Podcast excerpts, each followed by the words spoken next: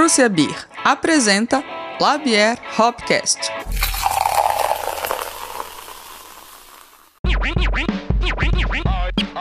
Labier Hopcast. Labier Hopcast.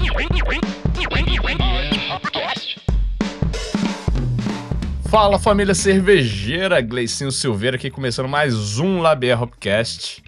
É um episódio que promete navegar em todo o caráter experimental da cerveja, falando um pouquinho de produção caseira e de como esse hobby pode evoluir, absorver e desenvolver tecnologias e conhecimento no caminho, muito conhecimento no caminho. Me acompanhando na cabine, que tá quentinha nesse Brasilzão do Labier Hopcast, a retornante Nanda Alfig. Cadê você, Fiota? Bota quente meu aqui irmão. esse calor aí do, do, do fim do inverno. Porra, inverno. É, fim do inverno, de 40 graus. É inverno astral, Bom, é, né? Fala, Inverno família. É, inverno, inverno astral. Bom, cheguei, bom demais, aqui com sotaque de Minas, é, só que não. Voltando pra, pra bancada, né, depois de mais um episódio on tap do Labier, né, que teve com o pessoal do Black Pantera. É, e eu não pude participar dessa vez, mas na próxima eu vou estar aqui presente também. E hoje a gente vai turistar, não em Ouro Preto com o pessoal lá, mas é pelas panelas, pelos lúpulos, pelos laboratórios, pelos tanques da comandados né, pelo Vitor Bertu, que ele é cervejeiro caseiro da pesada. Ganhador assim de, de várias premiações, né, pela Serva Mineira e de outros concursos também. E compondo a mesa com a presença Ah, ilustre ilustríssima. dela, que é é, uma, uma atriz que a Globo está perdendo, que o Oscar está perdendo.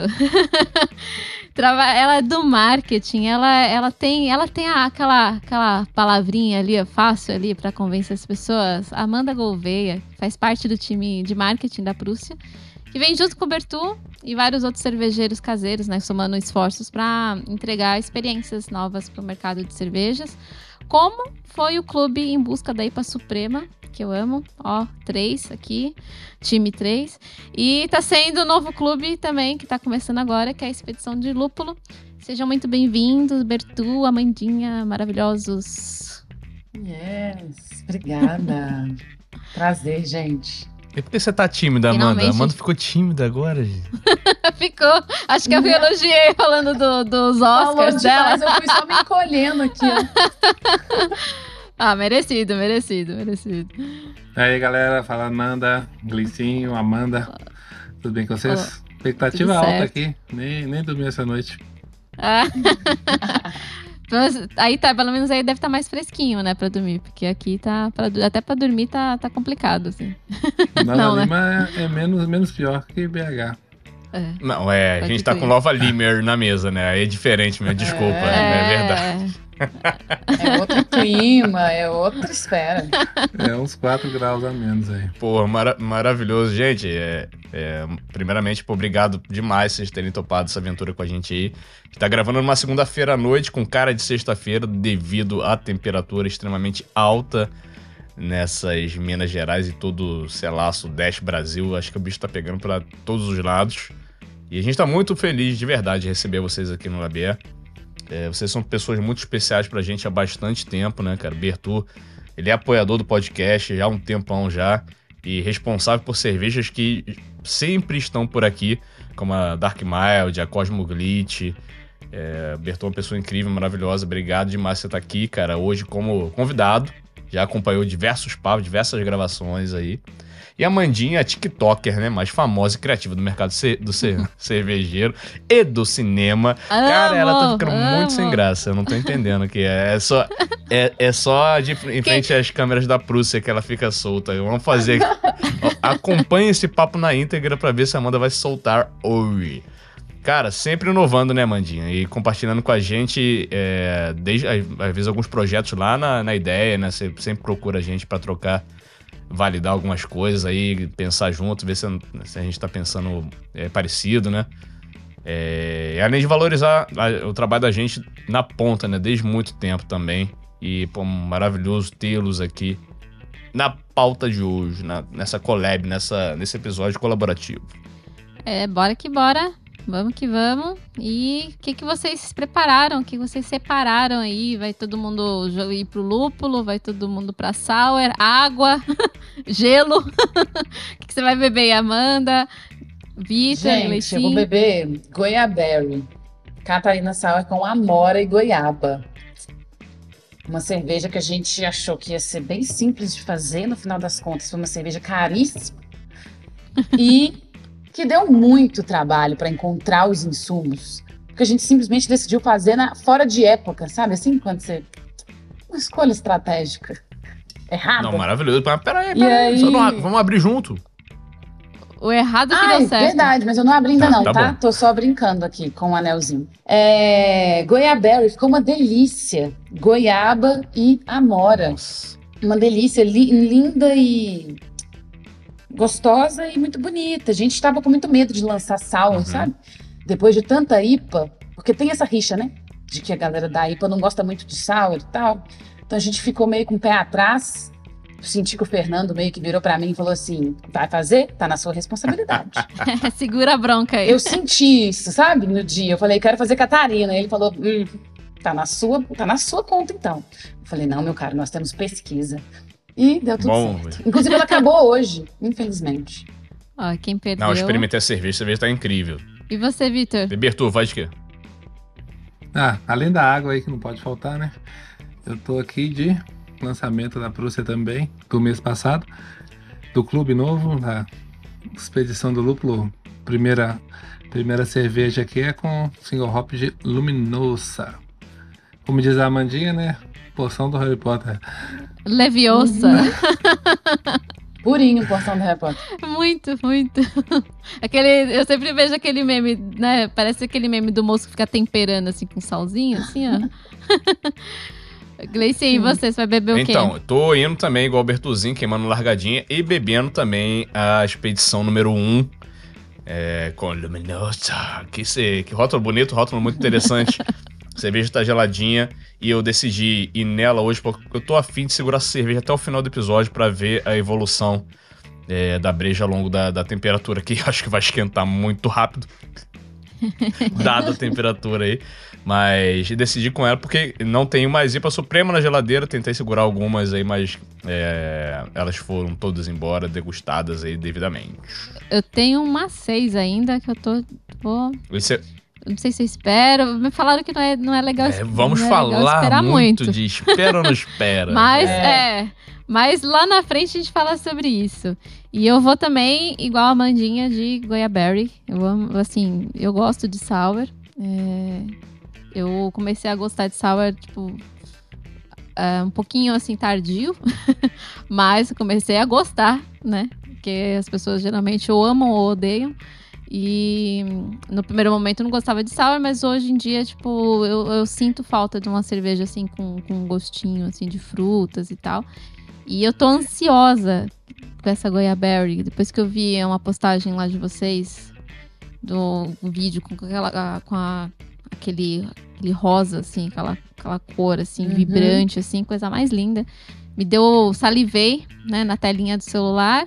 E hoje eu vou matar essa vontade que tá aqui me matando há muito tempo. Bom, então vamos abrir, abrir juntos, hein? Então, posso contar? Bora. Vamos lá, preparar. Prepara o dedo, aquele claquete. momento quebra-unha. Então, 3, 2, 1, vai!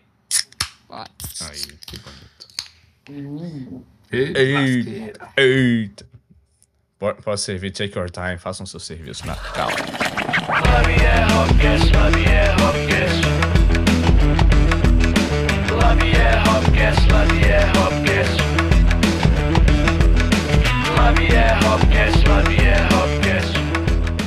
Não, cerveja fácil de beber, gente? Pô, parabéns, gente. Ô, tá da hora. Ó, mandar um abraço pro, pro Diogo. O Diogo Costa, a receita dele. Diogo Costa. Arrasa Ó. muito. Olha, te considero muito. eu gosto muito de goiaba, eu adoro Muito goiaba. bom. É, Diogo tá, fez essa, a Catarina, e agora tá fazendo também a Pumpkin Ale, que é o Uhum. próximo lançamento. Responsável pelos dois seguidos. Olha só. A bruxa está solta. Nossa, não fala isso não, pelo amor de Deus. Ô, gente, se arrependimento matasse, eu já tava Por morta. que, Amanda?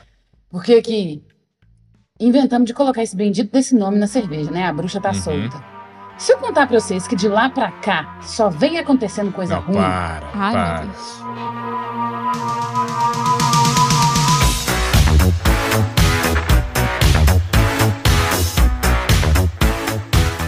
Não, eu não gosto de falar muito, porque eu acho que toda vez que eu falo, eu passo pro, pros Não outros fala, que estão presentes. Fala que eu já tomei o Então, golpe do- assim- do, Pix. Eu tomei um golpe de Pix hoje. Não A faz gente isso. tá- o dia não tá, bom. ferrado. Eu, Não, eu, eu e Grace, a gente tava falando tanto de Minha filha, a gente foi no que dentista semana. Tomei golpe do Pix, tomei esporro dos outros. aí, Você tomou golpe do tomei Pix? golpe do Pix. Ó, gente, e você que tá ouvindo, não caia no golpe do Pix. Se você não conseguiu. Você entrou em esquema de pirâmide? Você queria dinheiro fácil, Gleicinho? Não, cara. É, se você não conseguiu comprar o ingresso pro show que você quer ver, só lamenta. Você senta na sua sala e chora. Ah. E Aí não chora. tenta comprar ingresso dos outros, não. A não ser que você conheça os outros, você tá vendo os outros e você confia nos outros. Então, não, cara. Aí eu Uhum. fui tentar consolar uma mágoa com aí com comprando o ingresso que já tinha esgotado do show e tomei-lhe um golpe. Mas é a vida. Então, Amanda, vamos falar, a bruxa não tá soltando, não. Vamos colocar essa bruxa de volta, gente. Põe a Não. bruxa lá no caldeirão dela fazendo a Eu vou cervejinha. fingir que eu não espalhei a maldição, tá? Vocês finjam que não ouviram. Mas assim, fica esperto daqui É, pra frente. não, fora a garganta inflamada e algumas outras dívidas pelo caminho, sei lá, né? É, minha gargantinha tá indo junto também. Não, mas a gente é resiliente. A Labia Hopcast é, é a prova da resiliência, minha filha. Isso aí é, é isso aí. Vamos, vamos junto nessa. É, apenas para falar também, é a primeira vez que eu tô tomando essa cerveja aqui. Eu não abri é, quando da chegada, eu tô abrindo com vocês hoje aqui. O drinkability da cerveja tá espetacular. Formou uma espuma muito bonita, tá aqui, re- retida bem legal. Tô aguardando pra fazer um videozinho e a segunda pra poder participar da, da Ó, compra. cerveja- é. É, semana, é semana não, semana que vem, pra quem tá ouvindo aí, você vai ouvir isso em vários momentos do ano. A gente tá a uma semana do primeiro encontro da, da expedição do lúpulo e vamos falar sobre isso aqui ao longo do episódio. Então vamos, para dar prosseguimento à nossa pauta, né, cara? Claro que esse brinde é dedicado a todos os nossos patrocinadores e apoiadores, assim como a Prússia Beer. Somos muito felizes de tê-los conosco. E também a Paz Comunicação, Escola Mineira de Sommelieria, é, pessoas maravilhosas, empresas maravilhosas estão com a gente há muito tempo. Além de todas as pessoas lindíssimas cadastradas na nossa campanha de financiamento coletivo em apoia.se barra Labiere Hopcast, que assim como o Vitor Bertu, nos ajudam literalmente a manter esse programa no ar. Porque apesar de muito divertido, produzir esse podcast é extremamente trabalhoso e tem sempre uma entrega pensada com muito carinho, profissionalismo aqui e tentando fugir de golpe no caminho. É isso mesmo. Então, se você ainda não faz parte dessa comunidade, acessa aí apoia.se barra Hopcast e ajuda a gente a manter a criatividade alta e as experiências vivas. Nós realmente precisamos de vocês. O link para a campanha pode ser encontrado na nossa bio, lá no arroba. Aproveita e já segue a gente aí, já deixa o like, já compartilha, já avalia, já faz tudo que tem que fazer, né, Nandinho? Manda pra todo mundo assistir, ó. Esse papo aqui você vai gostar, já encaminha. Já ajuda já, já pra, pra galera ouvir, já, já bota, bota no rádio ali, ó, na- no radinho de pia? Vai e coloca pra todo mundo ouvir, que isso já ajuda a gente bastante.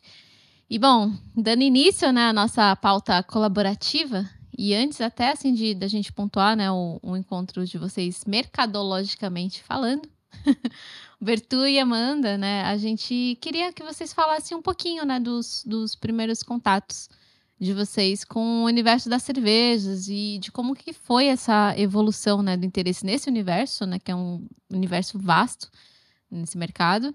E quando o hobby ele virou job, ou já a ideia era, ser job, e aí no meio virou hobby também. Enfim, como é que foi essa, esse comecinho de, de vocês, assim, com esse universo cervejeiro? Bertu, Amanda, quem quer começar? Aquela, já, o, Ber- o Bertu já ficou, tipo, com a cara assim, tipo, por onde eu começo? Pode ir lá, Bertu. Comecei a me interessar por cerveja artesanal já mais velho, tinha 20, 20 e tantos anos aí. E apesar de, de BH aqui ter algumas cervejarias das mais antigas do Brasil, né? duas delas, é, comecei a me interessar por quando eles começaram a lançar os rótulos realmente diferentes, né? Ter uma POE ou uma de trigo mesmo, né? E ter mais acesso no, no supermercado. E a questão de, de produzir a cerveja já foi um pouco mais, mais adiante. Foi em 2014 que eu efetivamente comecei a, a produzir cerveja. Eu comecei com, com um tio meu, mais ou menos da, da minha idade, e ele botando pilha lá, cervejeiro, é, brameiro, bebia em quantidade, e queria fazer a própria cerveja. Rafael, o nome dele, não, um salve ali. Ele ficou botando pilha, a gente trabalha junto também, ele ficou botando pilha, pilha. Aí me convenceu. Tava meio desanimado, mas acabei convencido, né? E na época, apesar de o acesso ser relativamente mais fácil, já tinha até brew shop em BH, mas a informação era, era bem, bem restrita ali, não tinha nada no YouTube.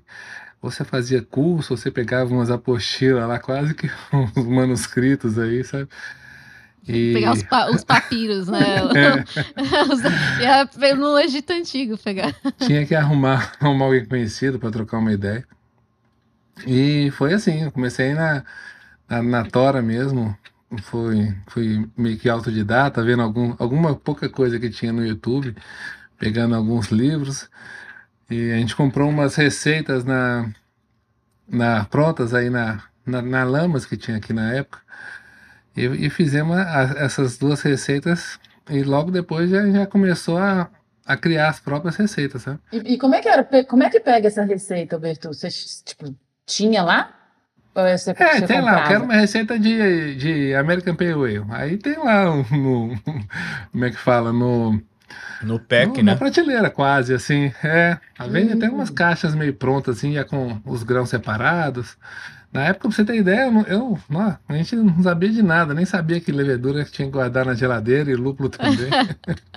Mas qual, qual foi a, a primeira, assim, que você falou, nossa, agora eu arrasei, assim? Qual foi a primeira receita que você falou, nossa, isso aqui... A- as duas primeiras, é, se dá pra beber ali, né? Melhor do que a- as que a gente tinha, assim, acesso, né? Principalmente essas mais comuns. É, sei lá, a partir da, sei lá, da quinta ali, você fala, pô, o negócio aqui já tá, já tá começando a, a ficar legal, Acabando. né? Cara, e isso, isso tudo no hobby, né, cara? Assim, você não projetou, em- mesmo depois evoluindo na, assim, na carreira ce- cervejística caseira, você já, já tinha pensado nesse início que, ah, cara, de repente isso aqui vira um, um trampo, ou não? Ah, eu, digamos, tem altos e baixos, assim, às vezes eu tô mais animado em Uhum. investir, às vezes eu tô menos, mas eu- hoje, hoje eu tô, tô satisfeito, assim, com, com esse, com essa parceria que a gente tá com a Prússia aí, né? Lançamos duas cervejas, né? Lan- Lancei a, a- a Dark Magic, que foi a premiação do, do concurso da Serra, e depois a gente lancei collab com o Zolete e a Cosmoglitch, e aí a partir disso veio o convite da, da Prússia para fazer o, o, O clube, rolê, né? né? Mas vamos deixar isso aí. Sim, não, sem, vamos... sem atropelar muita pauta. Não, mas é, é interessante a gente. Por isso que a gente quis trazer isso pro início. Tipo, parece que quando, quando vira uma chave, né? Que bebedor de cerveja, é, todos nós somos, né? Que a gente. Né, Mandinha. Mandinha esteve com a gente no episódio 24, compondo uma mesa maravilhosa aqui com, com a Flavinha e com a Fabi Bom Tempo. E a gente falou um pouquinho também desse início, né, Amanda? Mas. Mas fala um pouquinho dessa, dessa, dessa chave aí, como é que você resumidamente, quem, quem quiser saber mais os detalhes, vai lá também no, no 24. Como é que você brotou aí na, na, na Prússia? Ou então, na verdade, como é que você com- começou a tomar cerveja? Como, quando aquilo te despertou a querer trabalhar com isso? Ou, se- ou simplesmente aquilo apareceu na sua vida, assim? Oh, eu comecei. é, eu, tava- eu lembro que eu estava na faculdade e eu sempre fui muito pão dura, sabe? E na faculdade, além de pão dura, pobre. Muita pouca grana mesmo. Então, eu lembro que eu tomava um monte de cerveja ruim e comprava uma boa. Eu sei que aqui só tem gente fodida, não tem um iPhone aqui. Só tem Android. Olha o cheiro de Android que tá aqui que eu não tô aguentando ficar aqui. E aí sentava eu e um grande amigo e a gente tomava to a gente tomava todas as ruins, não, como é era? A gente tomava a boa primeiro. A gente fazia isso. A gente tomava a boa primeiro E aí depois a gente desinvestava na cerveja, nas cervejas ruins.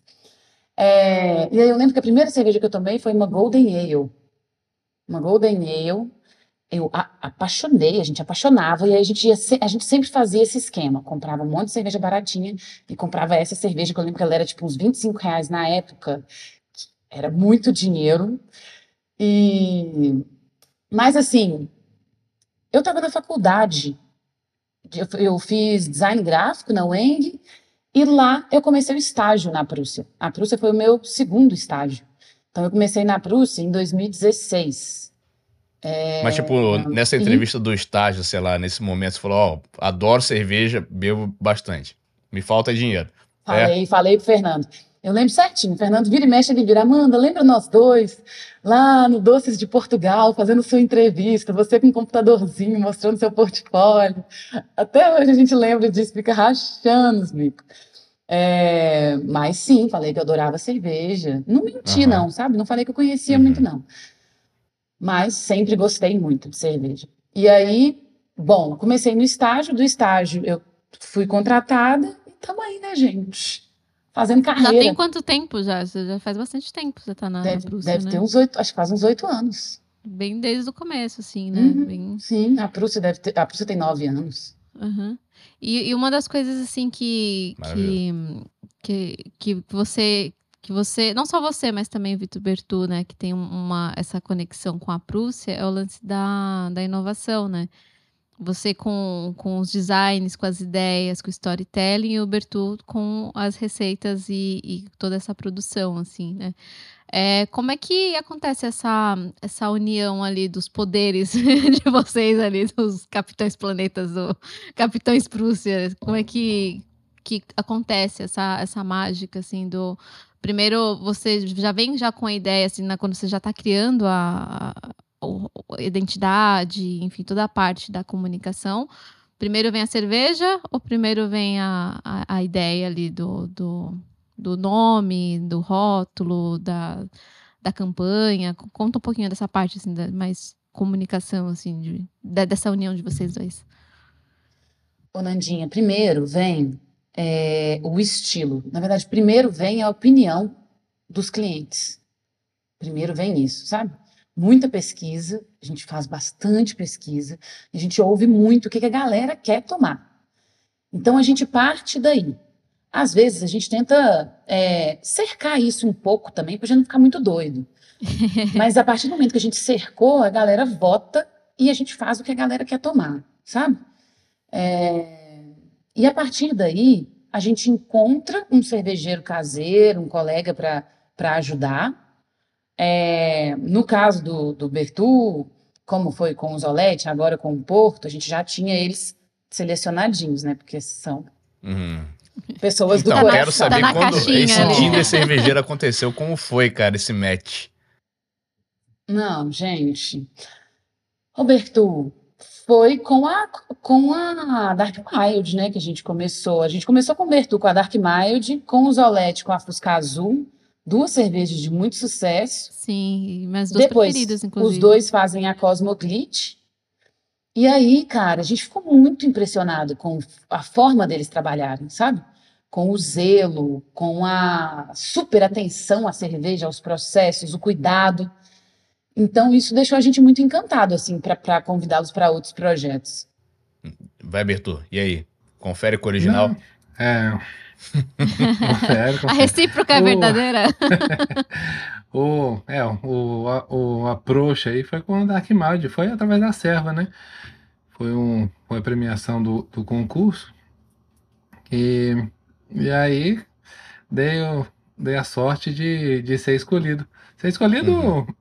deu- foi até um- uma, uma baita sorte mesmo, porque é, na verdade eu fiquei com a segunda cerveja do concurso, mas a primeira, que é até do Fábio, que depois acabou fazendo cerveja aí, tem, tem a fumaçaiada e a calmaria, né?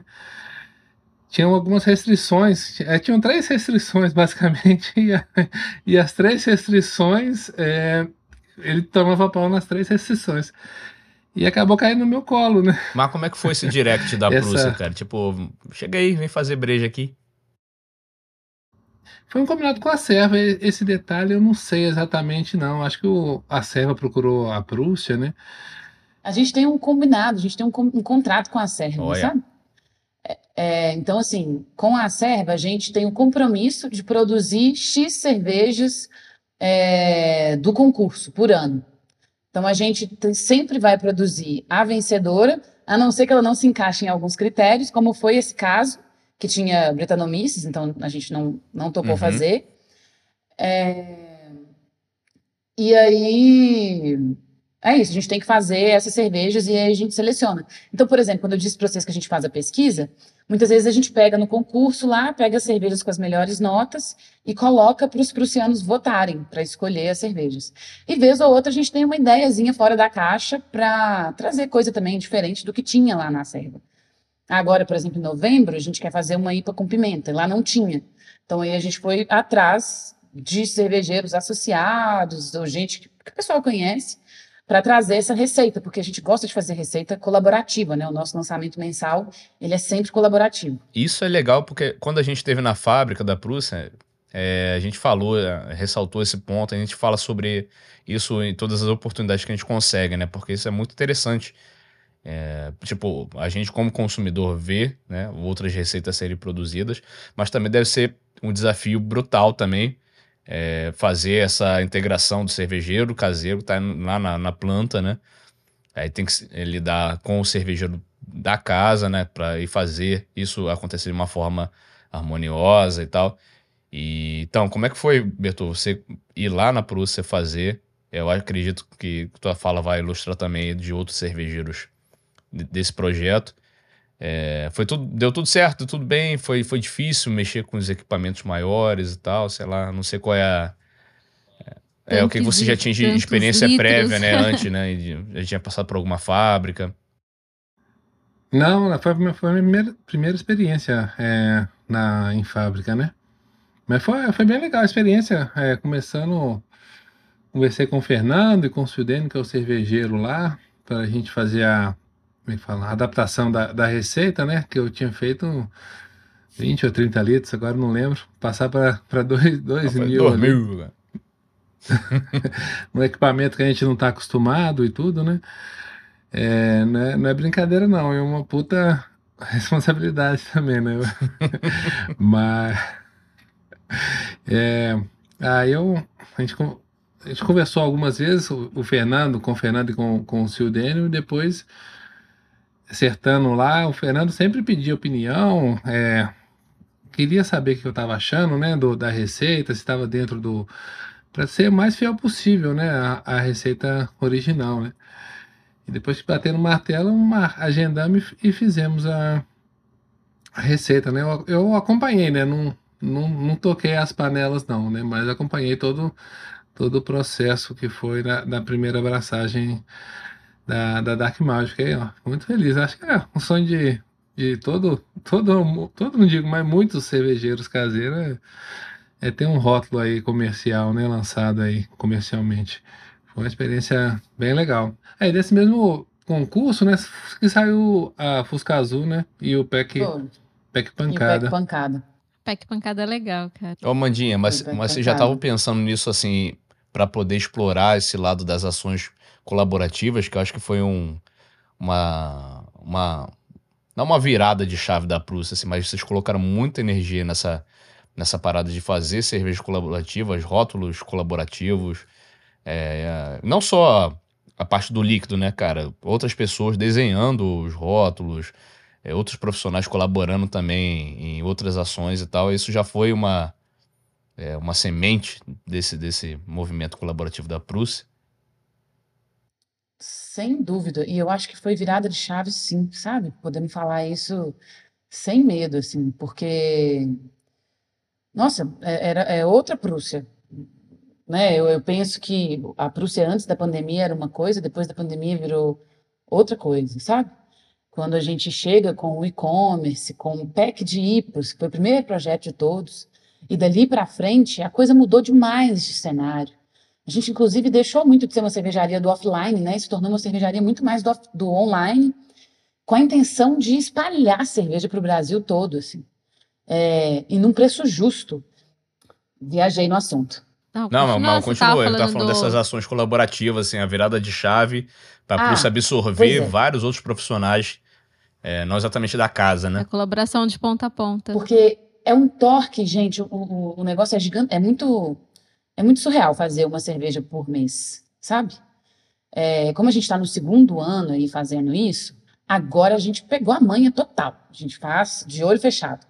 Mas a gente tomou muito tombo também, sabe? É, nos processos mesmo, não de fazer a receita, mas nos processos do lado de cá, administrativo, rótulo, é, mandar imprimir, enfim, a gente tomou bastante tombo nesse sentido.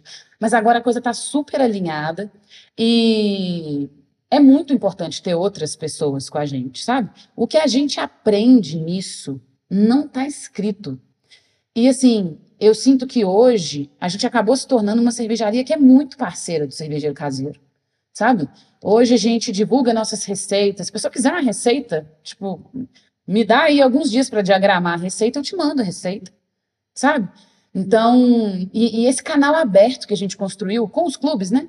O canal aberto de estar conversando, de ligar a câmera aqui e conversar com os clientes, de colocar os clientes em contato com estrelas, como vocês Ah, dois, por para. exemplo, e Bertu, que é outra estrela. Falar, é- ela assim, vai falar de estrela, Nandolfi. clientes. Ela tá falando de estrela, né? É, é. A, a- a estrela mora Se aqui. tem no- alguém viralizado no TikTok aqui, não é a gente. Então, assim, a gente coloca as pessoas em contato com vocês, e isso para elas também é muito legal, sabe? É, E para além disso, por exemplo, eu tenho um outro, um outro exemplo de, de muito sucesso, foi o PEC das Galáxias. O PEC das Galáxias, que foi todo feito por Jamal, Bleed, Mari, Leandro. A galera de Leandro. peso, né? Então, esse tipo de coisa a gente descobriu que tem muito a ver com a gente. Tem muito a ver com a Prússia trabalhar diretamente com o cervejeiro caseiro. E assim, é só o início, porque eu acho que daqui para frente tem muita coisa que a gente ainda quer fazer nesse sentido, sabe? A gente quer ser realmente a cervejaria referência para o cervejeiro caseiro. De apoio, de, de, de, de ajuda, de colaboração, de troca, enfim. Já tá sendo, né? Já, o pessoal já tem, já tem essa visão do, da colaboração de ponta a ponta, né? Tipo, não só o exemplo do Bertu, né? Que começou com, com, com caseiro e tal, e, e hoje já está na, na Prússia já, já faz um tempinho. E esse contato, né, com que é o que a gente vai falar daqui a pouco mais, com, com novos projetos, né? Incentivando a, a galera não só a falar um pouco mais né, do que, que ela consome, mas também não só do ponto de vista do consumidor, mas do ponto de vista da pessoa que também produz, né? E eu não, eu não quero cortar o Gleicinho, que eu sei que isso é a pauta dele, assim, mas é, a gente. Uma das coisas que a gente até notou, assim, da, da participação das pessoas, né, não só né, das pessoas que ouvem a gente, mas também no, no clube da, da, na- da jornada, né, da busca da IPA Suprema, que as pessoas é, elas querem falar. Às vezes elas ficam assim meio que com vergonha Uhum. ali no começo e tal. Elas querem entender, assim. Eu sou entusiasta da cerveja. Eu, eu consumo cerveja desde 2013, 2014. E eu sempre fui muito entusiasta, sempre tive essa curiosidade, assim. E ter esse contato direto, né, com, com vocês, de, de perguntar, perguntar pro Zolete, pro Bertu, tipo, ah, esse aqui, como é que faz e tal. Às vezes até tem termos técnicos, aí vocês não explicam e tal. Eu acho isso super, assim, é, atrativo para quem. É, é- é aquilo que você falou do, do valor, que você falou assim, ah, as pessoas falaram que é um preço justo. Mas a gente, às vezes, não dá valor às coisas, a gente não acha o preço justo, porque a gente não sabe como foi feito.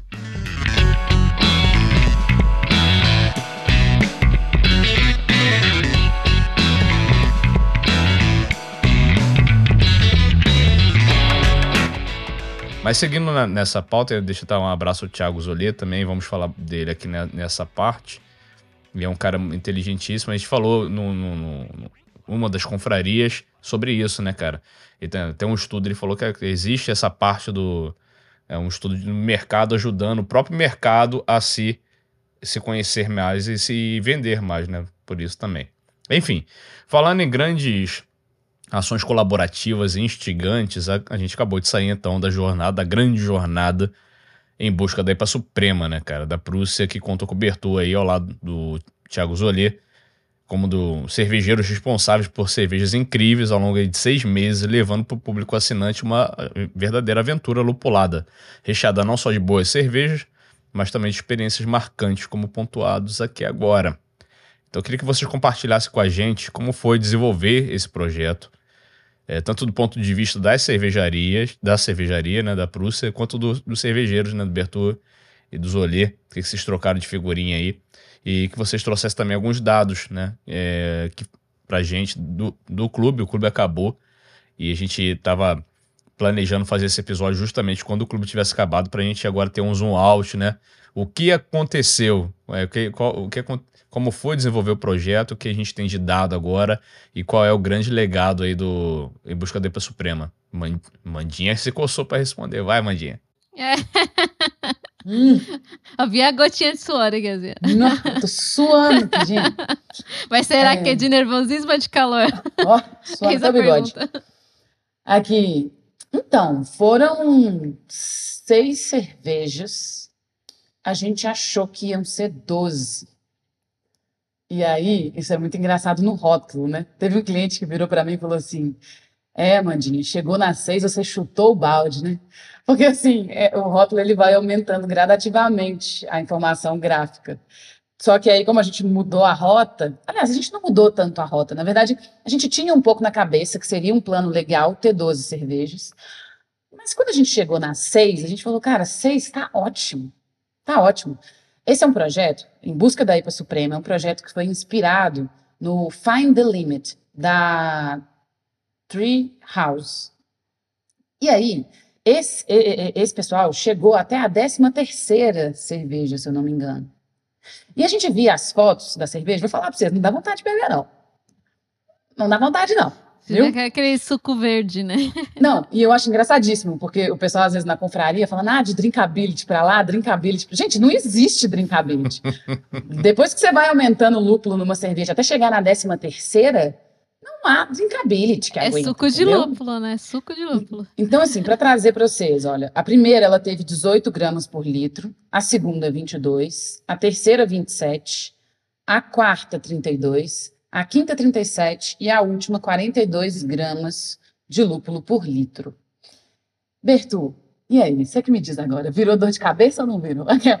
Sabe uma coisa engraçada que o Fernando fala? Ele sempre Passa fala assim, Amanda, esse clube, não sei se eu vou fazer de novo não, tá?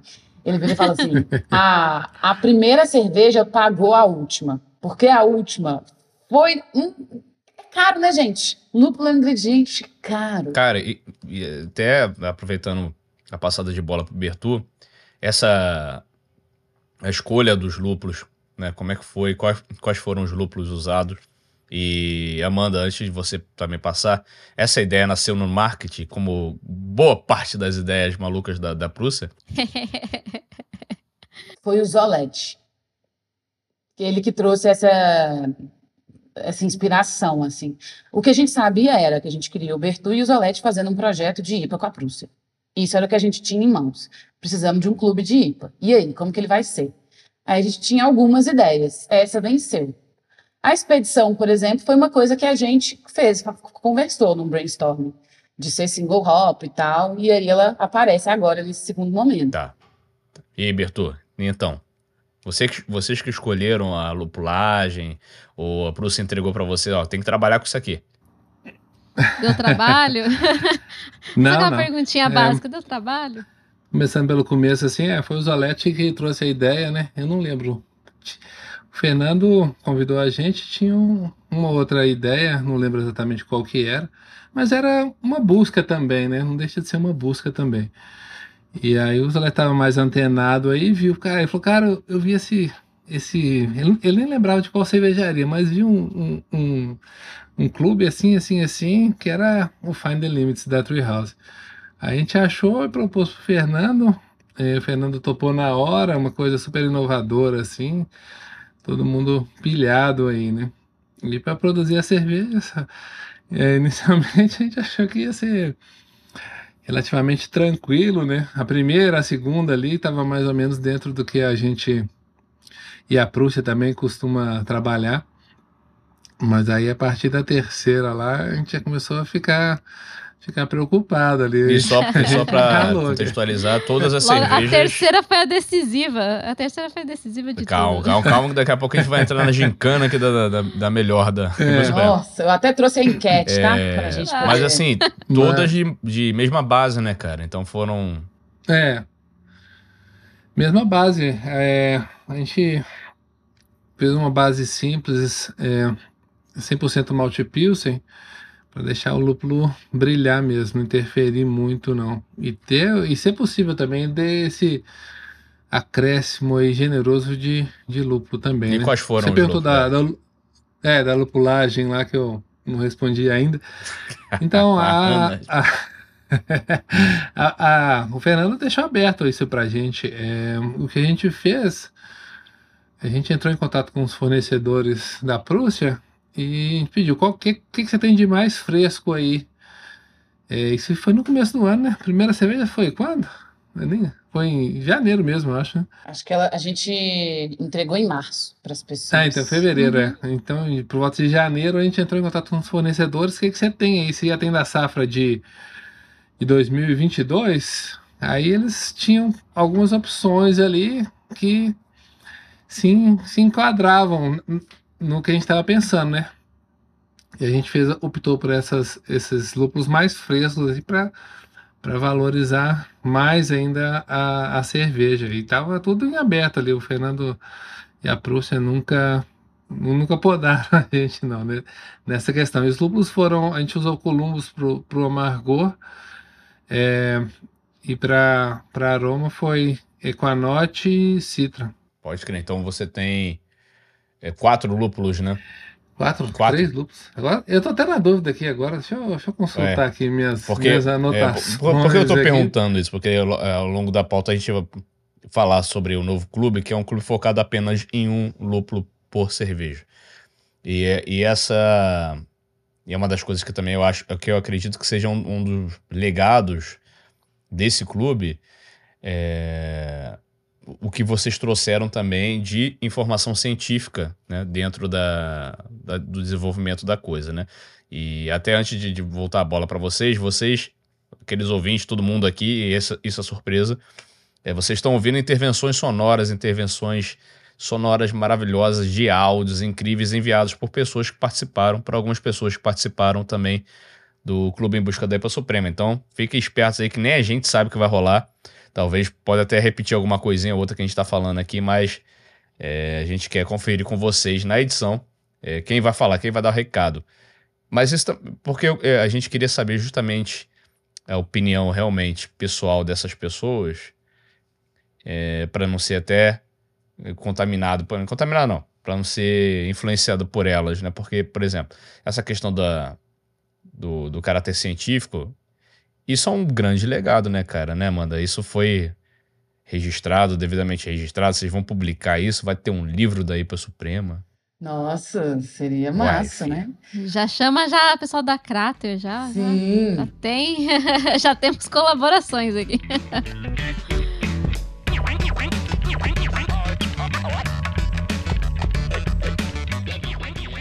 Fala família cervejeira! Aqui é a Gabriela Lando, apoiadora do Labier Hopcast e também fiz parte do Clube da Prússia em busca da IPA Suprema. Desde o lançamento desse clube, parece que ele foi feito pensando em mim. É, toda essa parte científica que veio junto com ele, de trazer as análises físico-químicas e químicas, me pegou de jeito. Poder ter experimentado cada uma das cervejas mensalmente fazendo análise sensorial junto com uma galera muito boa do mercado e junto dos dados analíticos de cada uma delas, foi incrível. Só engrandeceu toda a experiência do clube. Bom, agora tá vindo um outro clube. Logo, logo já temos nosso primeiro encontro mensal de degustação online e eu só tô esperando o melhor desse clube. É, um beijo para todo mundo que tá aí, que participou do programa, para Amanda da Prússia e para a Prússia como um todo, para o Bertu e, é claro, para o Gleicinho e para Nanda. Beijo no coração de vocês. Tchau, tchau.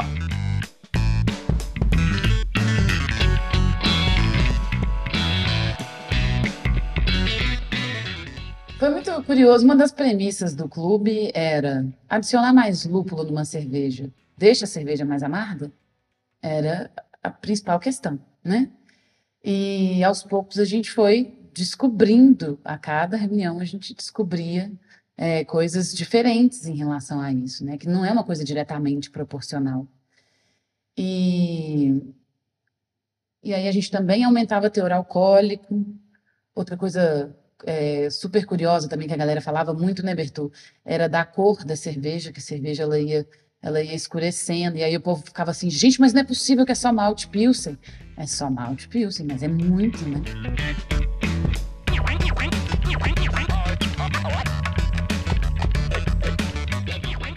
E aí, pessoal, tudo bem? Aqui é o Fernando, da Cervejaria Prússia. Passando para poder falar um pouquinho da IPA Suprema, esse projeto grandioso que foi construído por nós e por todos os parceiros aí ao longo desse ano. É, para mim, na minha visão, a coisa, fato né, que mais chamou atenção foi o desenvolvimento técnico, comercial e de marketing de toda a empresa, de todo o time. O projeto, que parecia ser somente um desafio técnico, se mostrou muito mais robusto durante a execução e exigiu de cada um de nós muito traquejo, muita habilidade, muita paciência para poder, de fato, chegar até o nível 6. É como se fosse, de fato, uma escadinha de seis degraus, onde percorremos com muita é, com muito trabalho, com muito esforço e muita dedicação, do degrau 1 até o degrau 6 em todos os sentidos. Então, é, poderia falar da, da cerveja, poderia falar do marketing, poderia falar do comercial, não. Foi em todos os aspectos. Essa é a mensagem que eu deixo aí para os parceiros, para minha equipe né, e para todos os clientes.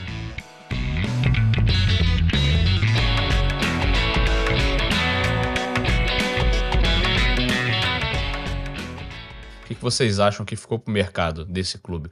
Para quem participou não só como degustador e morreu ali, né? Acabou.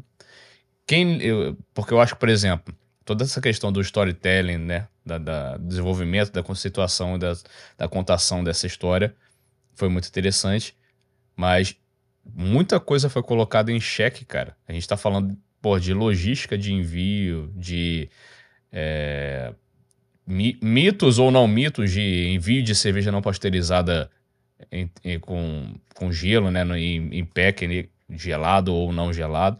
Ou seja, foram e vocês trabalham muito com dados, né, Mandinha? Demais. Então, o que, o que ficou, o que ficou do, do IPA Suprema?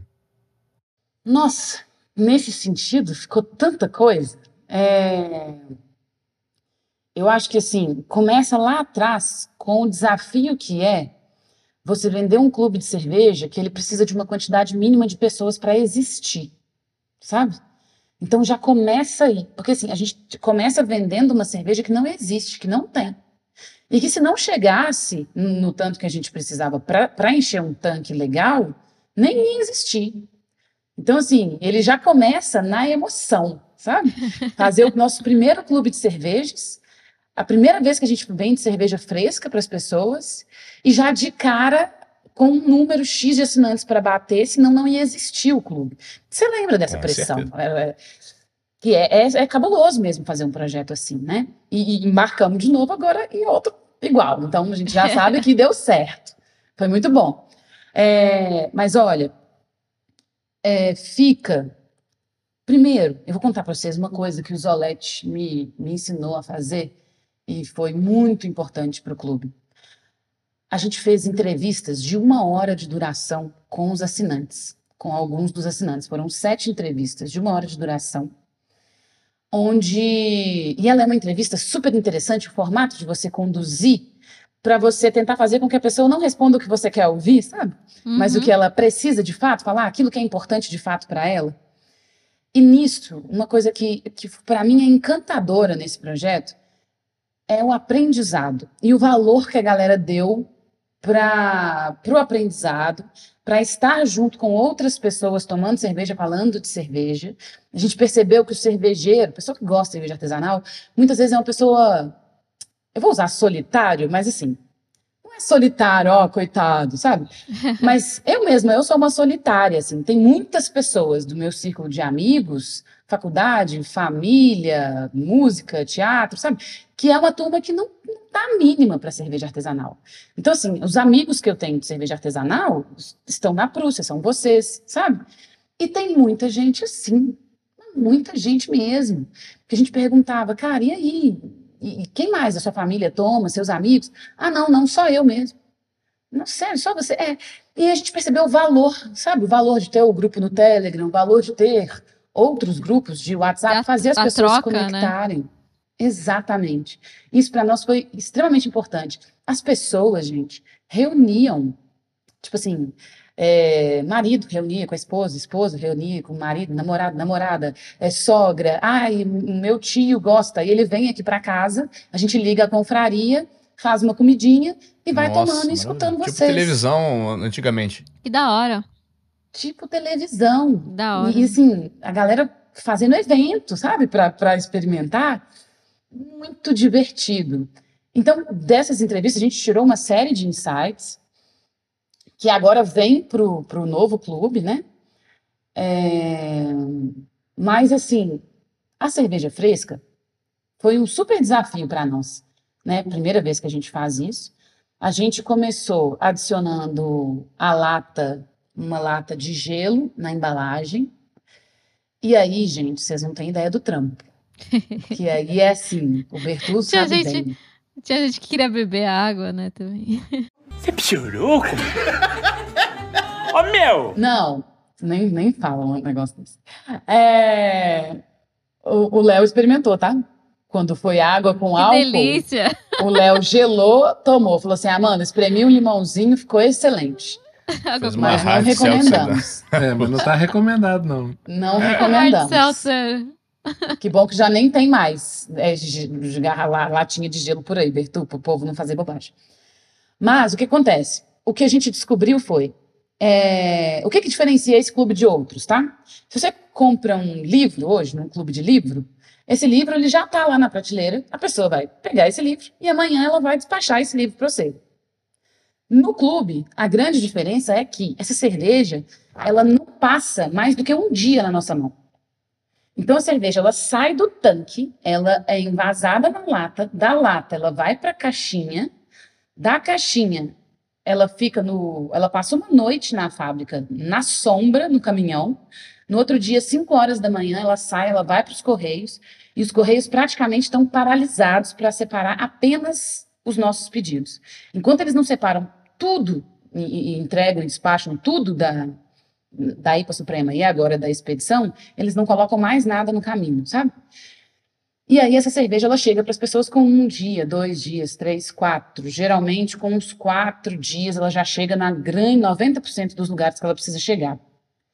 É, mas assim, é uma super mão de obra, né? Porque hoje, muitas cervejarias que vendem cerveja fresca têm essa cerveja na câmara fria. A nossa não, não fica em câmara fria. Ela é, ela é enviada imediatamente, ela é envasada na menor temperatura possível e enviada de imediato. Então, assim, é do tanque para sua casa. Tipo, Direto, né? horas, dias.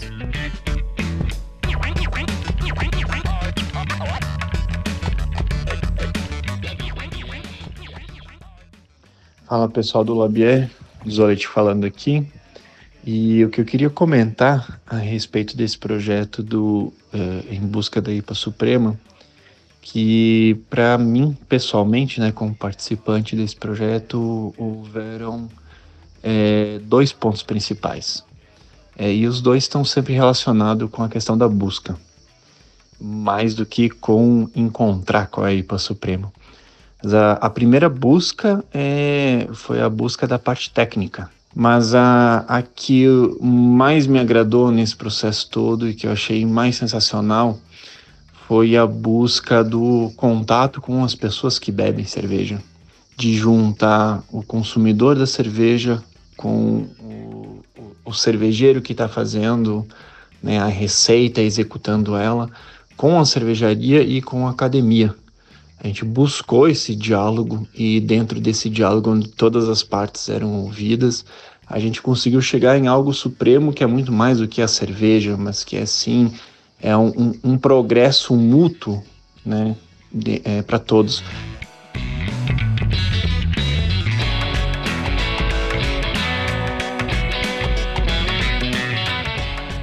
Cara, e, e essa, e essa logística é, é completamente é, louca, assim, né? Porque conexão com logística de correios, essa situação de descer da, do tanque pra, pra diretamente para a pessoa também, é uma coisa que eu vou passar para Bertu aqui, que é um dos pontos que a gente trocou muita ideia né? ao, longo do clube, né? Muitas questões técnicas apareceram, foram pô, respondidas assim da melhor maneira possível e tem muita coisa que é a novidade para o próprio mercado.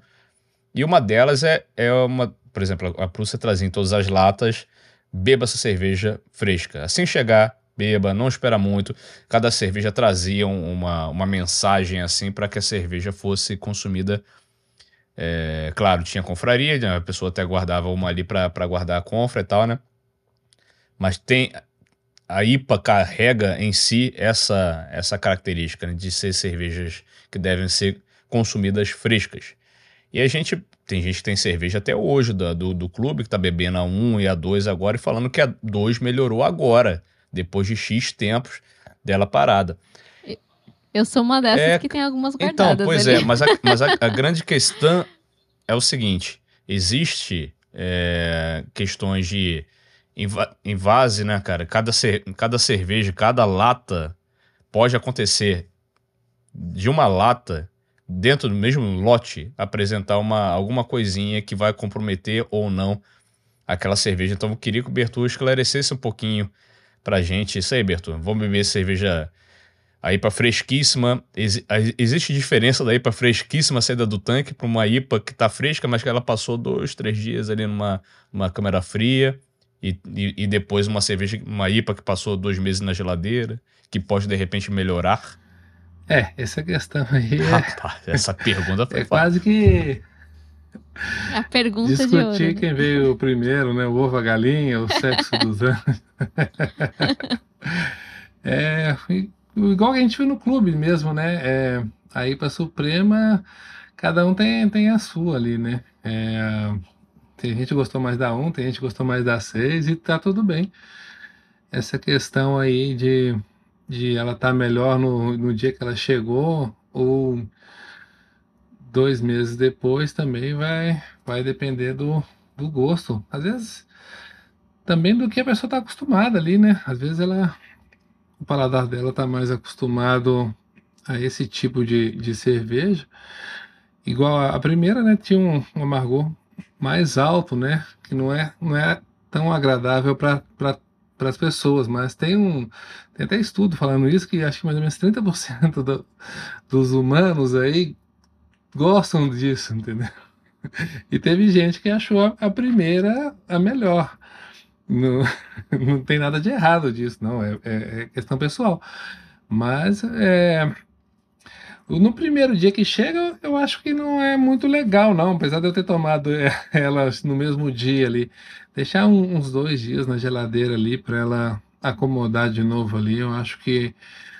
que não. O ideal, o ideal, assim, para você tomar ela o mais fresca possível, né? É, mas quem participou do clube percebeu que a cerveja ela evoluiu, né? Tá- A cerveja tá viva ali, né? Quem tomou ela no dia que chegou é, e depois na confraria, que foi normalmente duas, três semanas depois, viu que a cerveja evoluiu.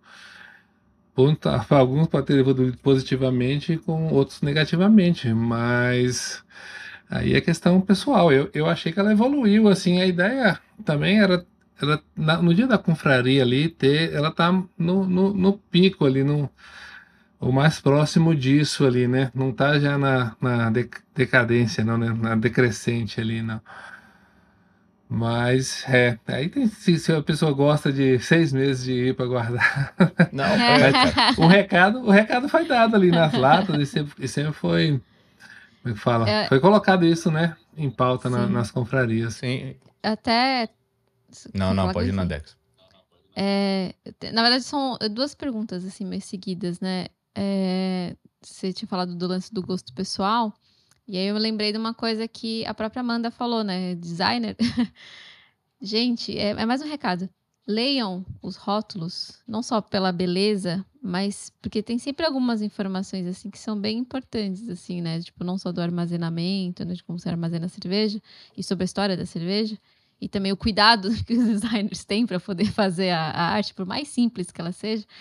É, tem sempre algumas informações são bem importantes, assim, que, que eu percebi, depois que ela tinha falado do que vai crescendo, que eu, que eu tinha me ligado, né, no, no dia da, na, na, própria confra. Mas sempre tinha algumas frases, assim, na, diferentes, assim, que eu adorava. É, e, bom, o recado é esse: leiam sempre os rótulos, incentivem os designers também. E a pergunta que eu quero fazer, na real, é: chegou ou não chegou na IPA Suprema? Assim, tipo, a sexta é a, a Suprema da Suprema, a Suprema Corte das IPAs, ou é, as, é, ou ficou aquela coisa assim de tipo, ah, ficou ali no meio, a, talvez a primeira, a terceira, aqui, ó, spoiler, a terceira, é, sei lá, chegaram assim na, na IPA Suprema, assim, ou, ou, ou teve, porque assim, ao longo de todo esse tempo, né, dessas seis cervejas, tiveram várias melhorias, né, que conforme a galera ia falando, ah, ficou muito, é, tá com pouca carbonatação, tá com, tá muito escura, tá muito clara e tal, Vocês fizeram essa melhoria ao longo do tempo, então, para quem não, não participou, vocês chegaram, assim, na, na IPA Suprema? Então, é, teve essa questão, a gente foi ajustando as receitas à medida que, que o, o, os assinantes foram comentando, né, era, para quem não participou, era microfone aberto lá nas confrarias, lá o pessoal sem filtro, né? Falava bem, sem falava filtro. mal e a nossa cara tava lá. e a gente foi melhorando, é, procurando melhorar, né? Tanto que eu já comentei com o Zolete, com o pessoal da Prússia, que se fosse fazer exatamente o mesmo clube, as mesmas seis cervejas, seriam seis cervejas completamente diferentes ali, pelo que a gente aprendeu, né? Mas respondendo sobre se, se a gente chegou aí para a Suprema, eu acho, na minha opinião ali, pelo que a gente estava proposto ali, usando o, esse, o, esse tipo de lúpulo que a gente usou, eu acho que a gente está tá no limite, sim. A ideia do clube, igual a Amanda comentou, talvez chegar em 12 edições, mas a gente já estava pensando em mudar um pouco, usar, é, como é que fala? lúpulos mais. Não está me fugindo a palavra aqui, mas. É, for, for, formatos de lúpulo mais nobres ali, uhum. sabe? Ah, legal. Que com menos carga vegetal, que aí seria equivalente, que foi isso que a até que a que a Treehouse fez. Não seria ela igual a gente usou o lúpulo T90, que é 90% do da flor ali tá tá no, no, no pellet. Se, se usar um lúpulo é, um, tipo T45, que já tem 45%, ou, ou formas mais nobres ali, sabe? Uhum. Para a gente conseguir não, não ficar tão, tão é agressivo ali a, a lupulagem, mas com uma mas com, ficar, continuando ficando agradável, né? E aí se a gente usar a lupulagem equivalente ao, ao T90, que foi o inicial, sabe? E aí na minha opinião, é que chegamos aí para o Supremo, sim. Daria para continuar? Daria, mas teríamos que mu mudar um pouco a estratégia. Deixar a Amanda mais doida. Deixar, tipo, surtando de.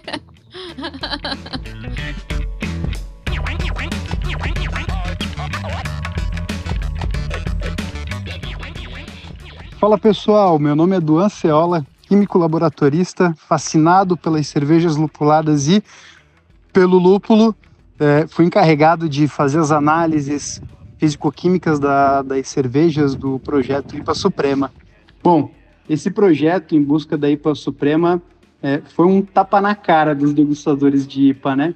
Você fazer uma, uma, várias IPAs e ir ao extremo delas é algo que cativa muito quem gosta de cerveja artesanal e quem gosta de cerveja lupulada, principalmente, né?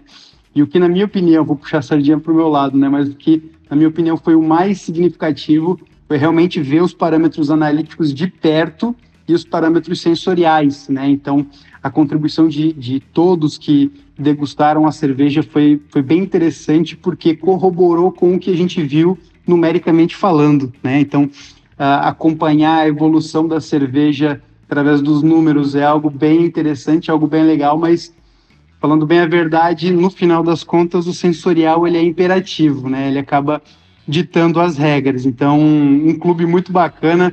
Eu só tenho a agradecer à Prússia, a, a todo, todos os envolvidos no projeto e que venham mais e mais projetos.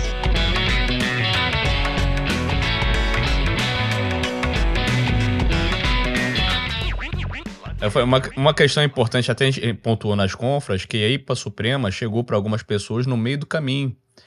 É a 2, é, é a 3, é a 4, é time 4. Porque, na verdade, a gente foi em busca da IPA Suprema, não foi em busca da IPA Extrema. Então, são várias questões e eu fico pensando muito nessas coisas, porque é algum, al- até vocábulos, né, que a gente usa e tal, né, cara? O que é, que é ser Supremo? O é, que é uma cerveja extrema? É, acho que essa questão do IPA, da IPA Suprema foi uma questão mais de. é, de nomenclatura mesmo, de popular, né? Do que uma classificação. É, tipo, a 6, a 7, enfim. É, é, é isso, né? É óbvio que tem uma duração do clube, a 6. é, Foi a última nesse rolê, mas, como falei, muitas para algumas pessoas parou lá. Mas também o que quis trazer nessa pergunta aqui para a própria Prússia, Mandinha, talvez algumas coisas é, pudessem e foram melhoradas através desses feedbacks, né? Igual a questão do envio, gelado ou não, que foi um grande laboratório. Na real, parece que a, o Em Busca do Ipa Supremo foi um grande laboratório para o mercado de coisas que às vezes estavam no, no- no- só no campo do, do mito e foi posto em prática para o Brasil inteiro. É, então, e tanto que vocês mudaram até a questão para o dúvidas. envio né, né, do, do- na expedição de- do lúpulo, que a gente vai falar na, na- nas saideiras aqui. Mas, então, é, parte mercadologicamente falando, é, teve algum. Vocês aproveitaram, né, também o que aconteceu na IPA Suprema. Bom, eu acho que a gente aprendeu demais sobre envio de cerveja fresca, sabe? É, tava falando com o Estevam, tava brincando com ele, né? O Estevam da, do Braçagem Forte. Falei, Estevam, acho que a gente criou um problema para nós mesmos, porque assim, a gente começou a mandar cerveja com gelo junto, e aí um monte de cliente respondendo assim: ah, a cerveja não chegou gelada. E tipo assim, não era a ideia, não era a nossa pretensão, sabe? Não tem condições da cerveja chegar gelada em lugar nenhum, assim. Sim, mas muita gente espera cerveja não pasteurizada gelada em casa. Exatamente. E aí foi importante da gente virar para essas pessoas e explicar, gente, ninguém está entregando cerveja gelada. A não ser que seja a cerveja que chega na sua casa em 10 Que é minutos, perto, né? sabe? Tipo assim, não, não chega cerveja gelada. Ela chega fresca. E vou contar para vocês, a gente está rodando um teste aqui na Prússia que a cerveja, ela já tá, ó, ó o spoiler. Exclusivo La Bière Hopcast. Ela já É, que eu tá há 18 dias sem refrigeração e, e lá vai bem, obrigada. A gente tá- Caraca. toma ela a cada três dias, a gente toma um exemplar e vai muito bem, obrigada, sabe? E isso é super importante das pessoas saberem. É, porque existe uma, uma Existe esse conceito, assim, de que a cerveja. Assim, a gente derrubou muitos conceitos, né, gente? A gente mesmo achava que era super importante que, as- que assim que a cerveja chegasse em casa, que você tomasse. Com o passar do tempo, a gente foi descobrindo que outras cervejas ficavam melhores se você demorasse um pouquinho para tomar. Sabe? Que a cerveja, ela, é isso que o Berto falou, é uma cerveja viva, ela vai amadurecendo, coisas vão acontecendo. Ela pode A ficar vida melhor, ela acontece, pode né? ficar pior, depende do que, que você gosta mais de tomar. Mas assim, é uma caixinha de surpresas. E é lindo como, né? Como é divertido isso, que a coisa muda. É, E como é potente isso da cerveja, da cerveja fresca e essas coisas todas que a gente está descobrindo agora, sabe? De que o gelo, ele, na verdade, ele não é tão importante assim. E estamos fazendo diversos outros estudos aqui, sabe? Para entender o que, que é a melhor embalagem para enviar. Porque também não somos muito fãs de isopor, não, sabe, gente? Isopor não é um negócio muito ecológico, a gente se preocupa com isso. Então, também é uma coisa que desde o início, assim, me tirava o sono, e eu sei que tira o sono de vários prussianos aqui, porque a gente conversa sobre. É, então, tudo está na mesa e a gente está é, estudando, porque de fato o que importa são os fatos. Quando a gente fizer o teste, o teste for positivo, é para esse caminho que a gente vai andar. Pô, total, cara. Então, citei só isso porque é- já é um impacto, né?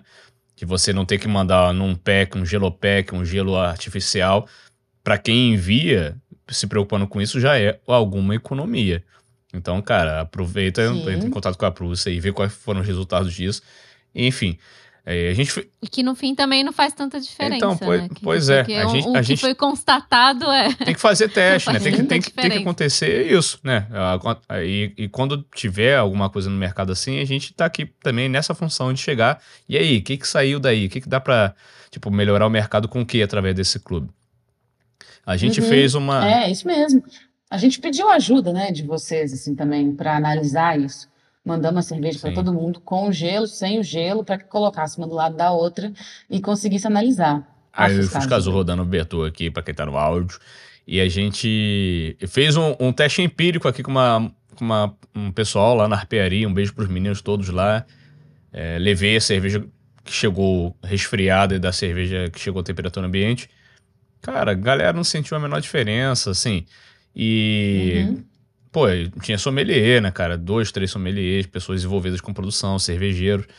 E, cara, na, na real, ali, a- pra aquele momento, não fez diferença. Então, se você. Foi o, que, o teor desse vídeo tá até no nosso Instagram, lá dá- pode dar uma procurada. É, por exemplo, seria um envio que seria mais barato, né? Lógico que você tem que analisar uma série de coisas, né? Brasil é complicado, rodo, malha rodoviária do Brasil é complicadíssima, temperaturas do Peso, Brasil né? É complicadas. como se, é como se mandasse mais uma cerveja. E foi o que a gente mudou na expedição. A gente falou, galera, trocamos gelo por cerveja. A lata era uma lata de 355 Uhum. ml, 310, se tornou uma né? lata de, de 473. E saiu o gelo. Pô, maravilhoso. E é caro, porque é Sedex, né? E É, o peso pô. do Sedex é, tipo, triplamente É caro. isso. E lá. aproveitando também deixar um, um abraço pra todo mundo que esteve na, na, na confraria, né, Mandinha? O Leandro, Cerveja Fácil, o pessoal do Braçagem Forte, Surra de Lúpulo, o Duan, a Gabi Lando, Do Anceola. é, o Alexandre, é, mais alguém que você lembra aí? Essa galera colaborou muito. Demais, demais.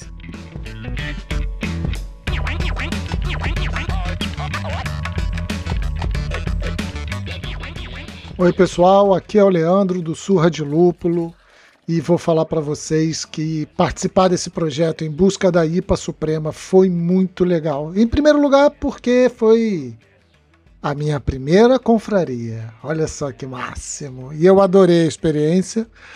Adorei experimentar essas cervejas e acompanhar as evoluções a cada edição, a cada número, poder dar os feedbacks, ouvir os feedbacks de outras pessoas, fazer essa troca foi muito legal. E para mim também teve uma outra coisa que eu achei muito bacana foi Supremo é um conceito subjetivo, né? Eu estava buscando uma IPA suprema em equilíbrio e aí tinham pessoas na confra que buscavam em amargor, em aroma. Isso é muito legal ter esse espaço de troca, ter esse espaço de experimentação em laboratório. E fica aqui agora a expectativa de participar da expedição do lúpulo, né? Já estou participando também. Muito legal. Parabéns, Prússia. Parabéns a todos os envolvidos.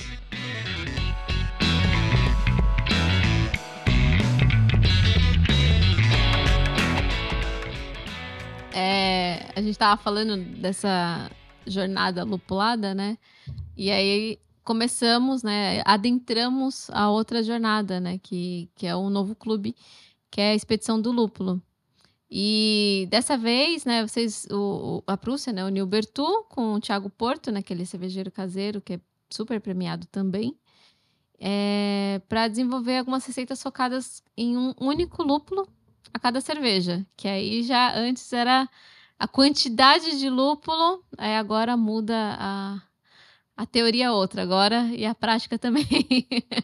É, então a ideia é explorar né, o, o melhor da cerveja single hop em uma jornada que vai durar 12 meses dessa vez, ou seja, é o dobro do, do que foi a, a IPA Suprema. E a gente queria entender, né, melhor o, o perfil desse novo clube, né, já que tem essa diferença, né, qual, qual, é, qual que é a diferença, né, pra, do clube anterior e o que, que os assinantes, né, e o mercado em geral a gente pode esperar dessa expedição lupulada também e cheia de, de, de ideias inovadoras no meio do caminho. Aí. Eu sigo aqui com, com a Luminosa e, e no finalzinho esquentou, tá bonito demais. O finalzinho aqui da, da lata trouxe o Reis aqui. Acho que eu senti falta no início, apesar de estar bem bonita a cor, mas eu gosto de Reis. E muita manga, né? Manga verde, um mamãozinho aqui brotou aqui. Ah, é, você já tá Eu, tomando eu tô, ela, tô, né? tô. Verdade. Já tá, já tá dando spoiler, já. Então, ah, começa aí, Mandinha. Então. também. É, o que, que mudou, assim, da, da, da- do primeiro projeto, né, do primeiro clube para o segundo, e o que, que a gente pode esperar, né, assim, vocês têm outras parcerias também, né, além disso, né, com Hops Company, Mundo Hop e tal. Conta um pouquinho, assim, sobre quais são as, as expectativas de vocês, o que, que vocês planejaram, assim, para esse novo clube. É, então assim, antes a gente tinha um clube que aumentava teor alcoólico e aumentava é, lupulagem, quantidade, né? Isso que você falou. Agora a gente está mudando para tipo de lúpulo. Então a intenção é entregar um lúpulo diferente a cada mês. E o Bertu preparou, o Bertu e o Porto prepararam essa lista de uma forma assim que a gente consiga perceber bem o contraste. A gente conversou muito sobre não colocar lúpulos parecidos um atrás do outro e sim colocar lúpulos que contrastem bastante. Estamos trazendo muita novidade, muito lúpulo é, que tipo que surgiu há poucos anos, né? A, a Prússia não é uma cervejaria que lança tendência, né? Mas a gente democratiza Olha, a tendência. olha aí, o legado, o E legado. aí, é isso Mas a aí, Suprema cara. foi, lançou. a Não, Suprema virou corte, virou o Verdade. corte, hein? Virou É, o corte foi- do, do, Danielão. é. Salva esse corte aí. Mas eu digo assim, por exemplo, a, usar o Strata, por exemplo. A gente está usando o Strata, mas tem, a galera já, tá- já usa o Strata há muito tempo. Muito tempo assim, né, gente? A- ainda dá para dizer que é um lúpulo do hype. É, mas a gente, nó- nós não, não, não temos esse, esse costume de ser os primeiros a usar. E, e tudo bem, tá? É uma característica da Prússia mesmo. E aí, a intenção, então, é usar lúpulos diferentes, lúpulos extremamente selecionados. É, fizemos uma parceria com o pessoal da Hops Company e da Mundo Hop. Então, os lúpulos brasileiros vão ser da Mundo Hop, os lúpulos é, americanos e neozelandeses vão ser Hops Company. E o trabalho que eles fazem é muito legal, né? É, nós somos fãs, assim, os caras vão lá, acompanham colheita, pegam aquele lúpulo, manda para laboratório, faz teste. É, instruíram a gente muito bem, né, Bertu, a escolher os lúpulos, porque às vezes e isso foi uma coisa que a gente aprendeu também. A gente chegou lá muito assim, ah, eu quero a última safra. Eu quero mais fresco que você tiver. E eles viraram pra gente e falaram assim, cara, então, talvez o mais fresco não vai ser o melhor. Eita. Pegou na nossa mão e falou assim, vamos juntos aqui analisar, porque eu quero te entregar o que tem de melhor. E eles vão Legal. participar com a gente, das confrarias, inclusive, sabe? É, ajudaram a gente muito na divulgação, mandaram material. E na confraria vai existir um, um pedacinho de tempo para os meninos da Hops Company contarem como é que foi essa Fantástico. busca por esses lúpulos, né? Como que foi ir até o lugar buscar por isso? E o que que esse lúpulo tem de diferente? Como ele é diferente de outras safras? As fazendas, contar a história do pessoal, né? Enfim, vai ser muito rico. É, para além disso, nós vamos ter agora a harmonização, que foi uma coisa que o pessoal nas entrevistas e nas pesquisas falaram muito. Gente, a galera adora harmonização, né? Eu tenho ranço, eu tenho um pouco de ranço, particularmente. Fazer, é, é que fazer uma Você harmoniza assim, cerveja ó. com cerveja, Amanda? Eu Rebolar harmonizo o com língua.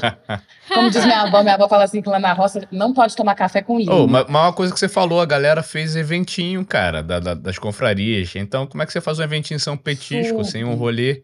Não, sem dúvidas. E aí convidamos a Jaque, e a Jaque vai fazer, já fez a primeira, e vai fazer pra gente todas as A harmonizações. Jaque da Escola Mineira vai falar um pouquinho. Tem um, Exato. tem um, um, né, pudim, é um brigadeiro de limão siciliano que eu É. tô pra fazer esse aqui. Eu falei, putz, eu, eu, eu tava querendo fazer o vídeo pra divulgar. Spoiler aqui, mas eu falei, cara, eu acho que não vai durar isso daqui, não. Vai ter que ser vídeo sem, sem assim, porque acho que vai ficar uma harmonização muito, muito, enfim. Adorei as sugestões já do começo, assim, mas desculpa te cortar, mas continua com a boquinha Pois é. do- E aí do vai ter café a sem língua. harmonização da cerveja com língua. E a gente vai continuar com as pesquisas fortemente, já que vai entrar também para ajudar a galera a preencher a ficha, que é igualzinho a ficha da Escola Mineira de Sommelieria, igualzinho a mesma ficha, e ela vai entrar ajudando o, o pessoal a, a fazer. Porque, assim, gente, é, tem muita gente que sabe muito de cerveja nas confrarias. E tem muita gente que tá doido para aprender, sabe? E isso é uma coisa que eu bati muito na tecla durante a Suprema, né? Tipo assim, a galera já começava a falar difícil e tinha que falar, gente, calma, vamos lá, explica aí, o que, que, que significa? O que, que significa essas palavras que você tequirize. tá falando? Porque nem, nem todo mundo tá tão conectado. E assim, um- uma curiosidade, a gente percebeu nos clientes como que foi melhorando o vocabulário, sabe? A- a- eu achei fofíssimo, assim, como que a galera, de repente, tava super entendedora e, e falando né, os, os termos todos. Ah, Amanda, a cerveja tem que ficar mais tempo de tanque. Quando o pessoal começou a falar de mais tempo de tanque, eu achei chiquérrimo. Falei, gente, que fofo. Muito, Muito, bom. muito massa, bom. cara. Muito massa mesmo. E Bertu, é, trazendo pro seu lado agora, assim. é, então, esse desafio agora de trabalhar com o single hop, né, cara? Tipo, você não consegue mais apelar para mais lúpulo para complementar alguma coisa que tá na sua cabeça ali. Você tem que extrair o melhor dos melhores, né? Extrair o melhor do, de um lúpulo só.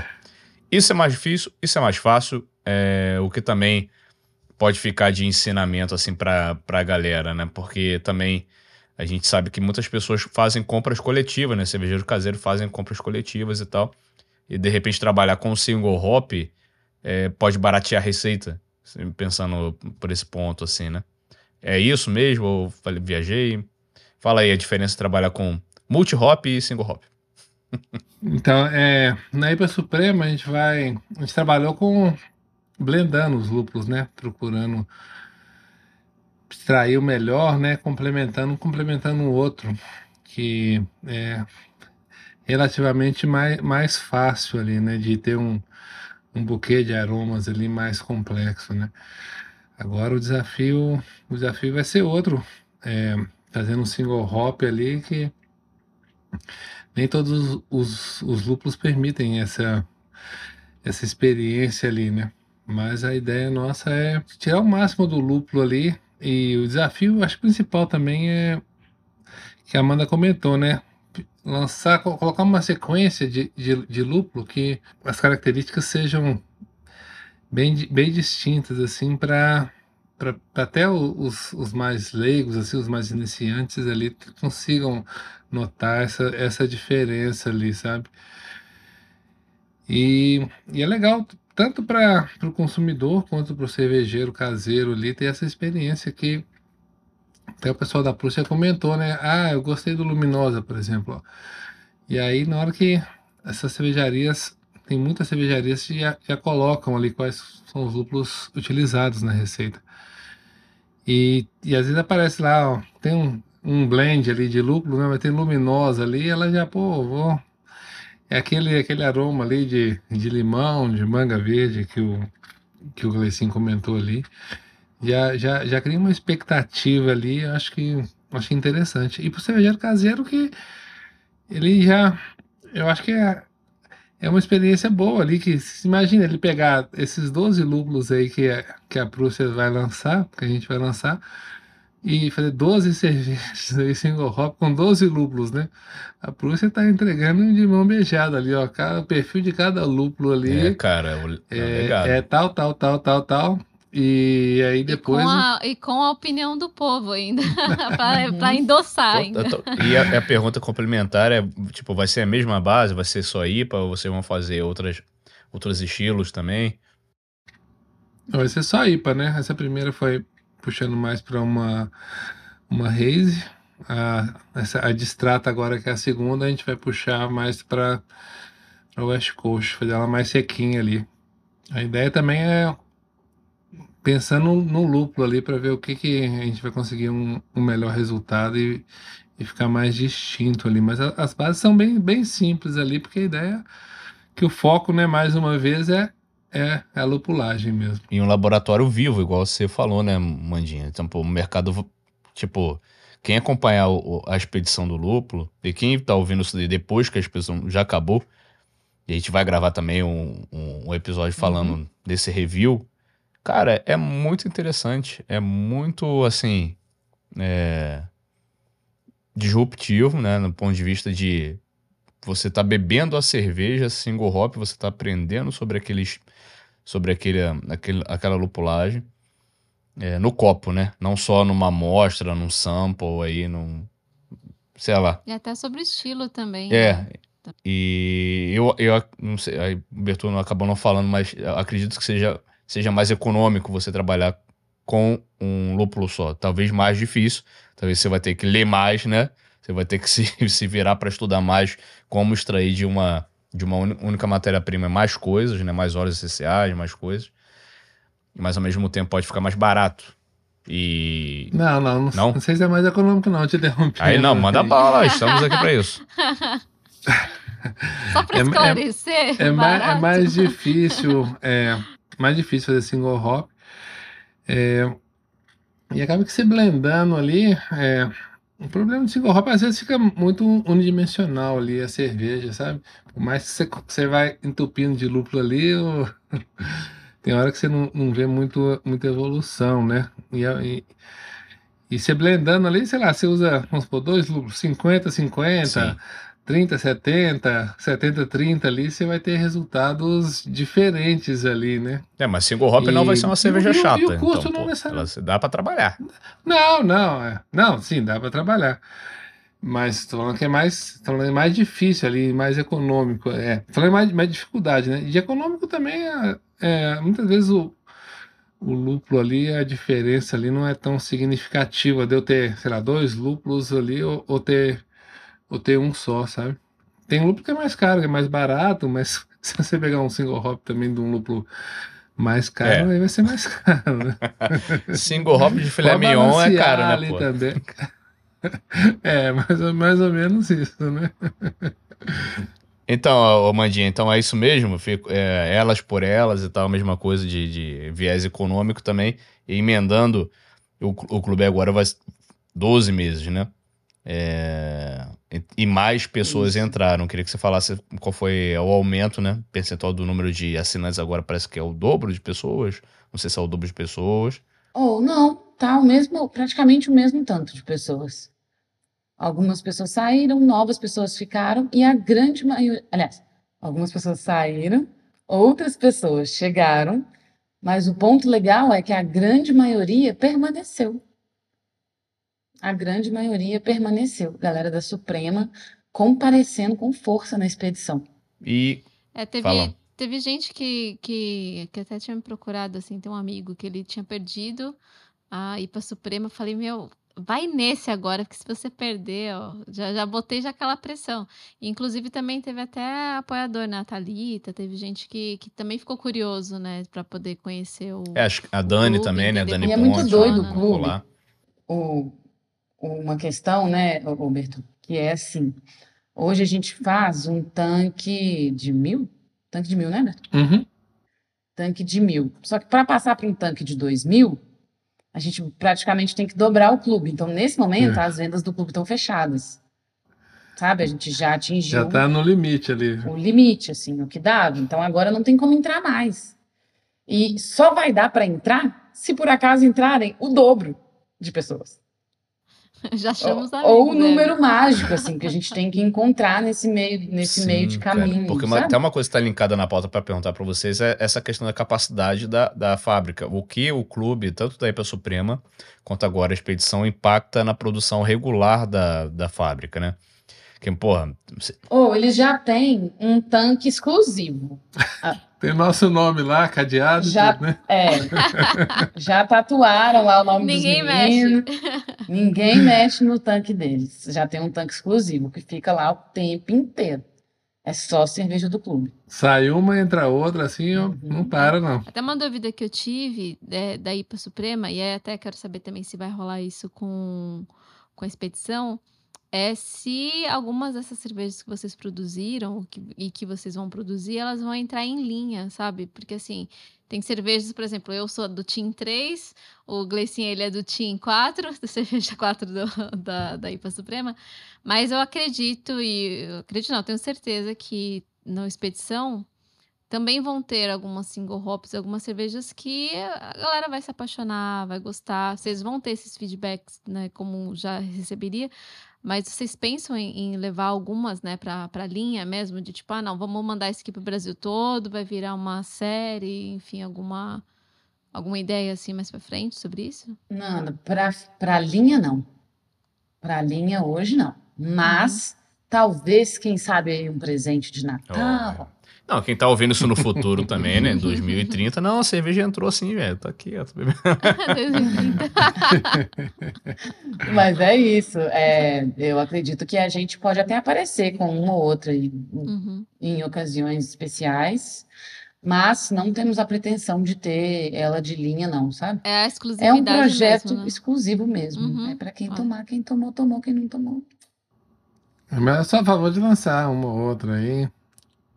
É, eu também. Eu acho que no Natal ela combinaria. Seria legal um presente para os prussianos revisitar essa cerveja. Pô, fan fantástico. E a escolha do Thiago Porto, Mandex? Porque, é, como é que você chega no, no, no Thiago e por que ele foi escolhido pra compor esse time aí junto com o Bertu? Oh, o Thiago é, Porto foi outro que. O Bertu só, ele só se dá bem com o Thiago, né? Zolete. Mas o Porto, ele fez com a gente a Milkshake IPA. E foi outro, outro que brilhou nossos olhos também, assim, no, no cuidado, sabe?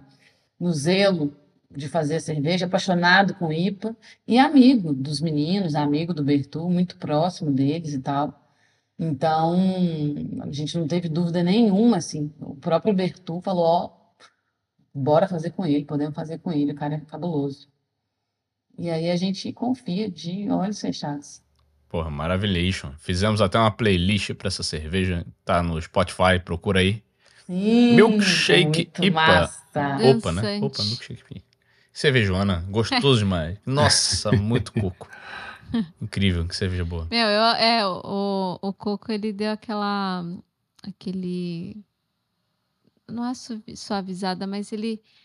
Deu Uma refrescância, eu né, gosto cara? de coco. É. É, eu, eu amo, assim. Eu sou a menina das frutas, assim, sabe? Tava comendo até uva congelada antes de tomar cerveja aqui Porra, e uva tal. Cerveja com fruta. Cerveja com fruta, cara, assim. Eu é, curto. Gosto muito e eu apoio muito. E é, a Milkshake IPA, assim, dessas que vocês fizeram, que, que a gente recebeu e tal, foi uma das que eu mais curti. Eu acho que até falei isso, até, até no, no, no clube também, que eu falei, meu, ó, Uhum. beijo, você arrasou e continue, por favor. E que bom que ele continuou, porque Sim. agora que nessa parceria nova aí do, do, do clube, acho que foi uma boa junção. assim. Total, cara. E o E- Thiago também, ele foi vencedor de um concurso realizado pelo Jefferson Brandão, que é da BR Ale, né, cara? Um, um concurso maneiro. Maneiro. O Bertu participou também. É, ele levou aí como a Isso. melhor BR Ale usando lúpulos também nacionais, né? O Bertu, relembra, me ajuda a relembrar aqui. Se pode deixar um abração pro Thiago. Foi, é 100% insumos nacionais, né? É, malte nacional, é, os lúpulos também. é, e a levedura. E água nem se fala, né? Foi o novo Terroir Brasil, né? É, aí, foi Terroir Brasil o nome do, do, projeto. do evento que o projeto é do projeto que o, que o Brandão organizou e muito, muito legal. O Brandão é um cara, cara fera aí. Já esteve com a gente também aqui no podcast. Procura o episódio dele, vale muito a pena escutar.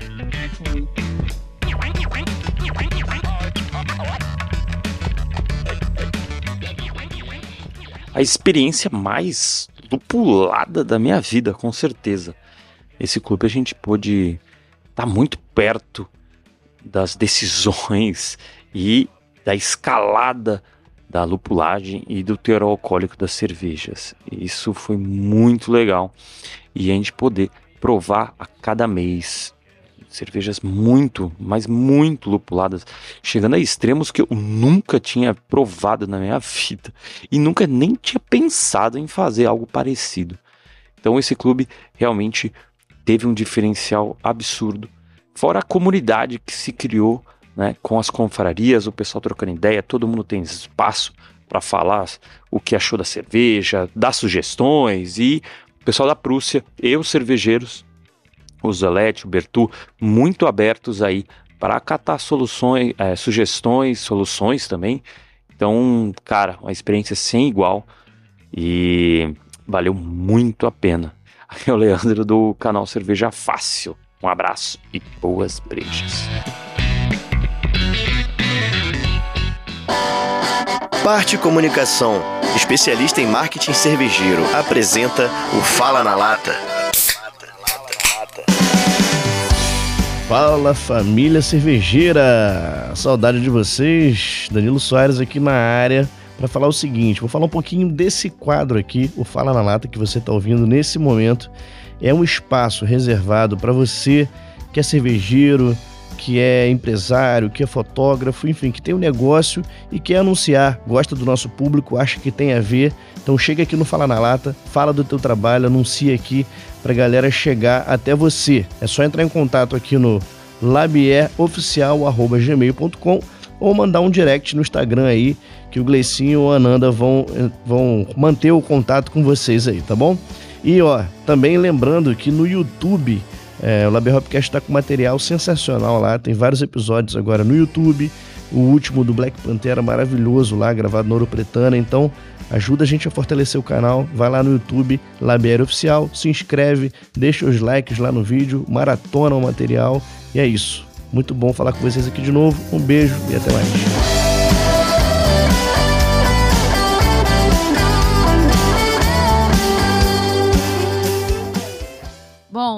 É, vocês falaram aqui, né, ao longo do episódio, a gente falou, revisitou, né, a IPA Suprema. Falamos do projeto novo que é a Expedição, e a gente até queria saber assim, porque assim, ideias não faltam aí para vocês de, de, cerveja.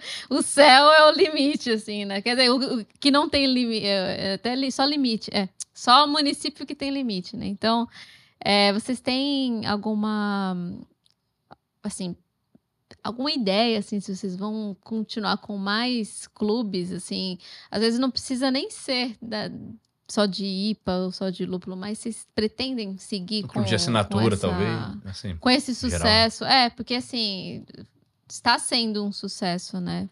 Foi a primeira, a segunda já está sendo.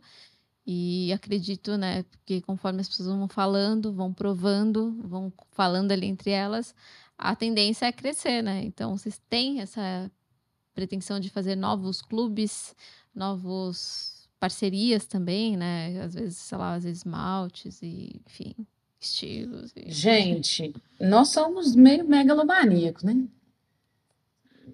Só um Tem- pouquinho. Tem um quê de megalomaníaco. Então, assim, sim, queremos fazer outro clube. Inclusive, daqui duas semanas a gente lança Ah, um. para. Spoiler, brincadeira. Esse é, É, pro não- ouvinte Não tô do futuro, brincando, né? é sério.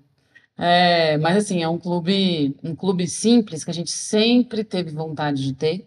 A gente deve começar um clube de lager, estamos aqui decidindo direitinho o nome que ele vai ter e tal. Um clube menos, bem menos complexo, só da nossa lager, da nossa Pilsen. É, porque assim, a gente queria muito tá na cerveja das pessoas como a cerveja do dia a dia, sabe? Cerveja de você tomar qualquer hora, terminou Sim, ali de sim, trabalhar, vai uma final Acho de que semana que, quero você leva uma. pra festa, Uhum, sabe? uhum. É, então a gente sempre sonhou muito com essa de ser essa cerveja do dia a dia das pessoas. Então a gente já vai começar, a gente deve começar agora em outubro, o lançamento desse clube exclusivo de lager, da nossa lager. E para o ano que vem, nós estamos sim pensando em outras coisas. Quando a gente teve a ideia lá do, da expedição do lúpulo, a gente lançou uma pesquisa. E na pesquisa, a gente tinha primeiro uma pergunta aberta, então virava para a galera e falava: e aí, se você pudesse escolher um clube, como você faria esse clube? O que, que você quer? E aí, gente, ideias, assim, vrum, centenas de ideias.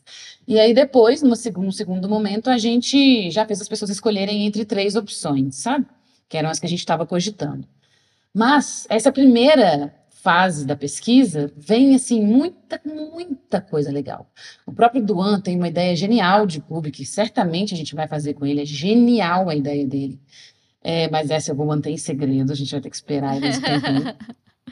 E outras, diversas outras. Tem muito cliente aqui na Prússia, muito prussiano, prussiana, que vira e fala assim: Ô, Prússia, pelo amor de Deus, não, não existe só IPA nesse mundo, não.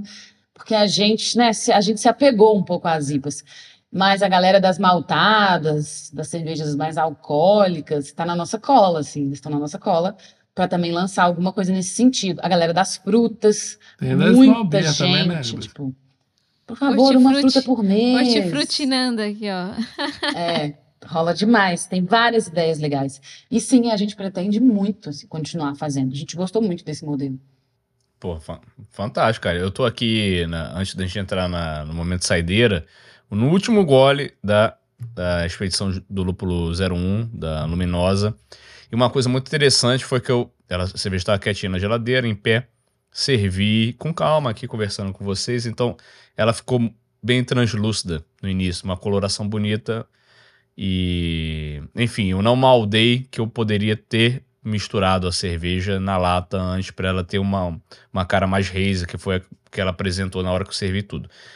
Porque eu até queria ela mais hazy. Não que eu, eu curto muito, inclusive, lupo, é, IPAs que são mais translúcidas. Acho que não, obrigar. A hazy não é a, a rainha para mim, não. Mas, nesse momento, acho que eu tava afim, porque quando, quando eu servi o restante da lata, ficou legal demais, melhorou muito o sensorial. Tr- Trouxe essa mais manga verde mesmo e outras frutas aí que agora eu não consigo identificar. Berto falou do limão, deve ter um, um outro rolê aí. Mas a, a questão é, é, a gente espera ou não espera a cerveja decantar? É pra misturar? Não é pra misturar? O que, a gente tem que fazer quando chega uma, uma IPA tão lupulada assim que vai ter uma, um, resíduo ali, né, cara? Um, um sólido no fundo da lata. É, o ideal ali, essa, essa é uma Haze IPA, né? Dá uma, uma roladinha de leve ali. Eu tô fazendo um movimento Faz aqui, mas ninguém tá vendo, né? A Danilão colocando meme agora, cara. Eu já, eu já sei quando o Danilo vai colocar meme, tipo agora. Não vai não! Ele não vai não! Mas eu Faz já. uma massagem na lata, né? Mas por quê? Mas por quê, Berton? Porque tem galera que fala, que defende que esse finalzinho é pra descartar e tal. Então, explica melhor isso aí. Não, para ter uma experiência completa ali, que também o muito da suculência, digamos assim, também decanta ali, né? Como a cerveja tá bem, bem redondinha ali, o ideal é dar uma, uma pequena rolada ali. Já até pedi para Amanda fazer fazer um vídeo, já até cobrei dela em off aqui, lançar esse vídeo aí é, teremos. pro pessoal. Pessoal experimentar é, a cerveja, degustar a cerveja fazendo isso. Dando uma leve rolada ali, não é pra agitar, não. É. É, Só mistura de levinho, vira pra lá. uma champanhe ali, né? É, porque por, é, Estourar o, o próprio rolê, por exemplo, né, cara, que até final de podcast a gente já tá viajando. Mas a própria Eisenbahn Filter, né, cara? Que eles, eles falam Ah, pras sim, de pessoas, né, que ela baixo, tem né? esse rolê, vira a lata, filhote. E o marketing todo da lata foi pensado nisso, né, cara?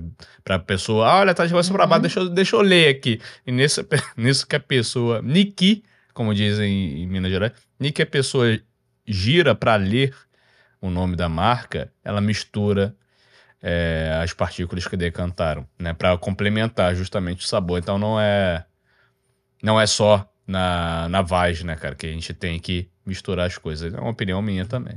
É, Amanda. Reforçando o que eu tinha falado lá do rótulo, ó. De leiam os rótulos. Exatamente. Eu acho, assim, eu acho que depende. É, eu lembro que quando a gente estava lá na Suprema e algumas das cervejas ficaram com vegetal muito presente, a instrução era outra. Era assim, ó, se você quer, se você quer menos esse caráter, deixa ela decantando, serve ela devagarzinho, e o finalzinho você não serve. Então, eu acho que vai muito da situação que se tem. Eu sou a favor de começar remelexendo. É, também gosto. Também gosto. Boa, então remelexa. Então vamos para o segundo. Vamos remelexer, né, cara? É, me lembrou Chiquitita. Mexe, mexe, mexe com as mãos. Chiquitita, mexe, mexe, mexe com os pés. Chiquitita. Bora, bora sair dançando, né? A, a, a francesa aqui. É, chegamos no Segunda Dose, que é um quadro maravilhoso oferecido pela Escola Mineira de Sommelieria, que é um quadro de harmonização, só que harmonização musical. E temos musicista na mesa também. Além de TikToker, o Nandal Figa, essa menina que é ela é cantora. Can- Tô sabendo dos talentos dela. E eu, eu acabei de esquecer de falar pra ela trazer o violão, que, pô, poderíamos ter um... Vou pedir. Não, vou pedir uma, uma musiquinha acústica. Pra... Vai, quem sabe vai acontecer no final desse episódio. Fica, fica até o último minuto pra ver se Amanda Gouveia cantarás ou não cantarás. Ah, pronto. Não, porque tu sabe que Agora a gente tá pronto. fazendo hop sessions, né? Já temos, temos várias músicas, vários artistas já passaram por aqui, tocaram e tal. E eu acho justíssimo ter uma versão de, de Amandinha Amanda Gouveia. tocando no Labier Hopcast. Hoje não vai dar porque eu não avisei pra ela, mas na edição aí, eu acho que é possível, hein? Então, gente, harmonização musical. Pensa aí numa cerveja. Pode ser daí pra Suprema, pode ser outra cerveja que vocês queiram. É, que combina com o quê? E por quê? Que música ou estilo combina com qual cerveja ou qual estilo? Amanda e Bertô, vai. Estude cerveja com a Escola Mineira de Sommelieria. As suas segundas-feiras nunca mais serão as mesmas. Aí vai, ele vai abrir o Spotify dele, pegar a colinha. Tô abrindo no Spotify. Aquelas... Vou deixar o Bertô falar primeiro. Fala, Bertô, vai, que a Amanda vai cantar. Não, vou cantar. Ai, ai. É, eu vou, vou de Luminosa mesmo aqui, né? Que tá em evidência aqui, ó, do Clube Novo. Magnífico. Expedição Luminosa.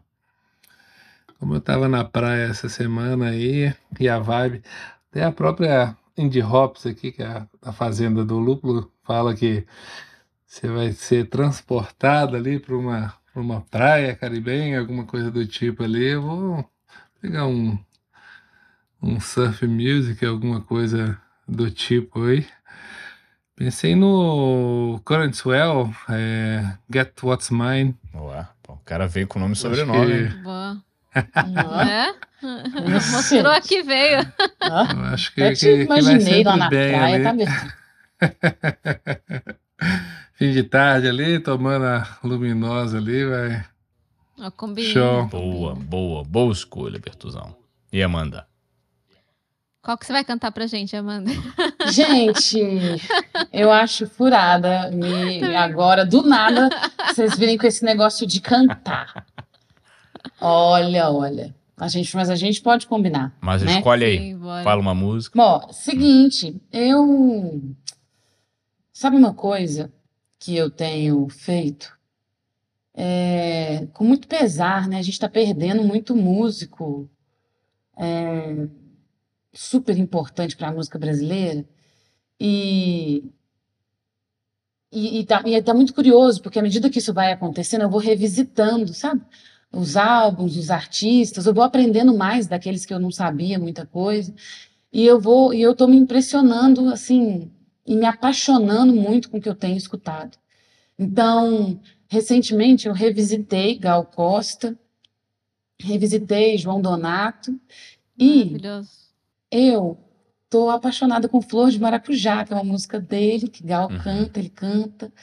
E eu harmonizaria com a própria Goiaberry mesmo, nesse clima tropical, sabe? É, é isso, assim. Tô apaixonada por, por isso. Acho que combina demais. Flores e sabores. Sempre refrescante, né? Duas, duas harmonizações que levam é, pra leveza e pra refrescância. Então, Danilão, sabe o que fazer? Sobe o som pra nós. I'm just trying to keep all your people happy, but it leaves no happiness for myself. Leave the list that you had for me on the shelf.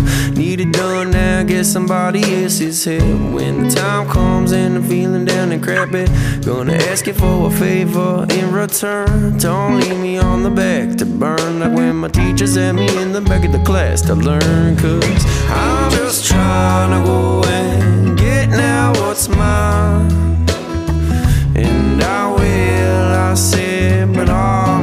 Time.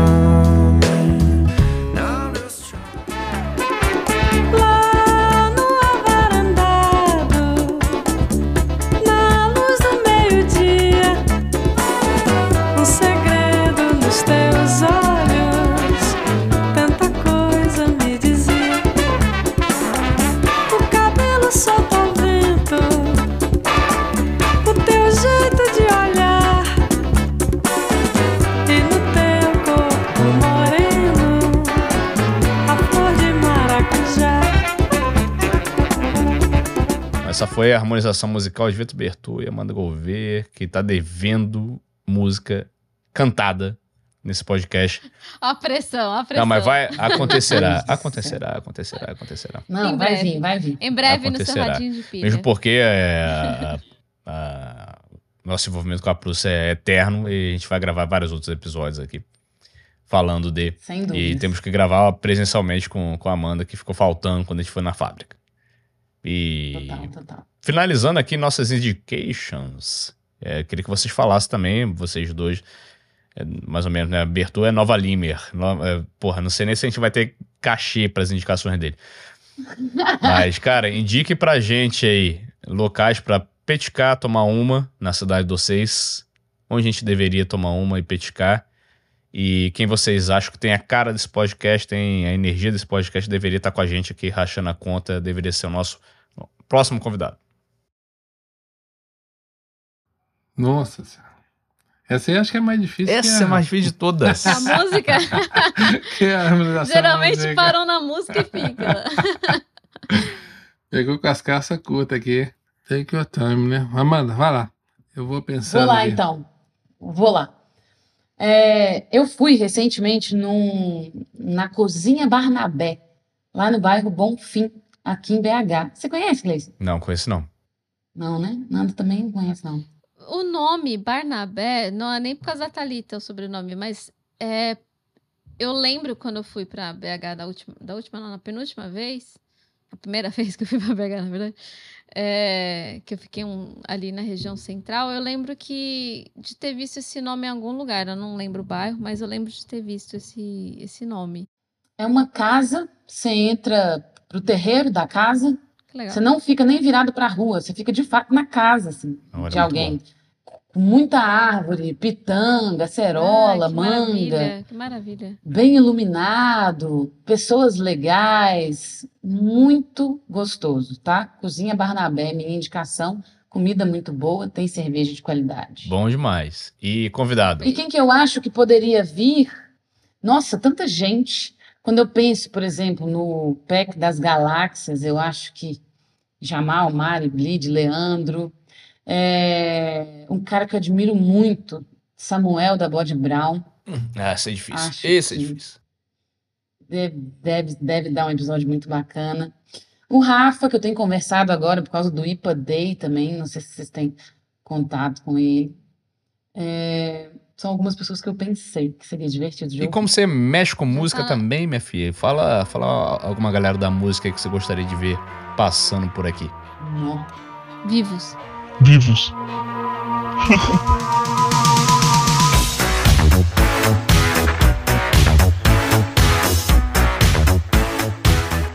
Eu já, eu- Podemos eu- inaugurar a, a sessão é. espírita lá, É. mas, pô, não tá no plano ainda, não temos orçamento por aí. Vai, Bertu, enquanto a Amanda pensa. Vamos lá então, voltando aqui. Não, em em Nova Lima aqui eu, eu confesso que eu saio mais em BH que em Nova Lima. Pode Mas ser dois lugares bem legais Pode ser também. é que a quando a Amanda falou ali, eu lembrei que é até da é a foneria da saudade, né? E a, e a cervejaria Viela, juramento. Bom. São do As duas são da cervejaria Viela, né? Pô, são dois lugares muito legais aí pra, pra petiscar, pra botecar, bater papo aí, bem descontraído aí, aberto a, a todo mundo. E indicação aí. é, pode ser o pessoal da, da Viela mesmo. Bom. João aí é um puta cervejeiro aí, gente boníssima. Tá trabalhando aí com a, com a Star Brasilis, inclusive, uma cerveja muito legal. Eu acho que é uma pessoa aí seria ia agregar bem aí. Pessoal da Viela. Bom demais, Bertuzão. E a Mandinha? Pensou? Olha, eu vou ser cara de pau e vou, vou dizer uma coisa pra vocês. É, eu vou indicar da música, então, du- duas, dois queridos, duas bandas queridas. Grupo Tereza, uma banda de samba que eu já só de mulheres que eu já tive muito próxima das meninas. Já tivemos uma segunda banda que era parte da- dessa banda. Demais. Grupo Tereza, muito legal, tem disco próprio e fazem um trabalho incrível. Muito bom. E, e são de BH? Adoram cerveja, muito mesmo. Eu acho que daria uma bela de uma conversa, de uma outra perspectiva. É, E Guto, Guto, um amigo também, que está fazendo música diferente, música alternativa, super interessante. Guto teve um encontro com o João Donato Nossa. recentemente, alguns meses Caraca. antes dele morrer. E fizeram um trabalho juntos, foi demais. O Guto, meu vizinho aqui, Ué, então tá fácil uma demais. Aí tá pessoa fácil. incrível que a gente pode facilitar os contatos aí, as Já conexões. tem um né? episódio aí, ó, assim, já... Ah, não, a gente já faz um, um, um- é, um session session com no a- apartamento de Amanda com o Guto tocando, um dueto incrível. Já tá pronto, já. Na, cabeça, na minha cabeça já Meus existe. gatos estão prontos. Combinado. Bom demais. Nanofig, que episódio, hein, cara? Foi legal. Acho que foi, esclare... Que foi episódio, esclarecedor cara. pra caramba. Sim, e, e foi, foi gostoso, assim, assim como nos bate-papos que a gente tem em off, em off não, né, online, né, Uhum. mas além, além daqui dos episódios e, e, e nas compras também, eu acho que é uma parceria que tem um puto orgulho, assim, e eu, eu, eu levei algumas cervejas, eu, eu tô trabalhando numa agência e aí eu levei algumas cervejas assim, né, tipo, escondidinha assim, é, e a galera, assim, se apaixonou, assim. E da forma que eu tava falando, a galera tava muito assim, tipo, nossa, ela gosta da cerveja, acho que ela gosta do que tá falando, vou tomar. Aí a galera toma a cerveja, assim, muito mais feliz, assim. Tudo. Gente, pode falar? Pode falar demais, velho. É, amei, como sempre. Nós admiramos demais o trabalho de vocês. É, a gente busca projetos como o de vocês por aí. E nós somos fãs mesmo de carteirinha e estamos junto. Recíproco. Ó, coisa linda. Pô. Isso que a gente está fazendo aqui é muito importante para o mercado, né, gente? Nós é, somos muito pequenos, assim. As- A, a Prússia é muito pequena. Os, os nossos concorrentes, tipo, a grande maioria das pessoas estão tomando cervejas de empresas, de- das maiores empresas do mundo, né? Então, é muito desproporcional. É, e é super importante que a gente converse com as pessoas numa língua que as pessoas entendam.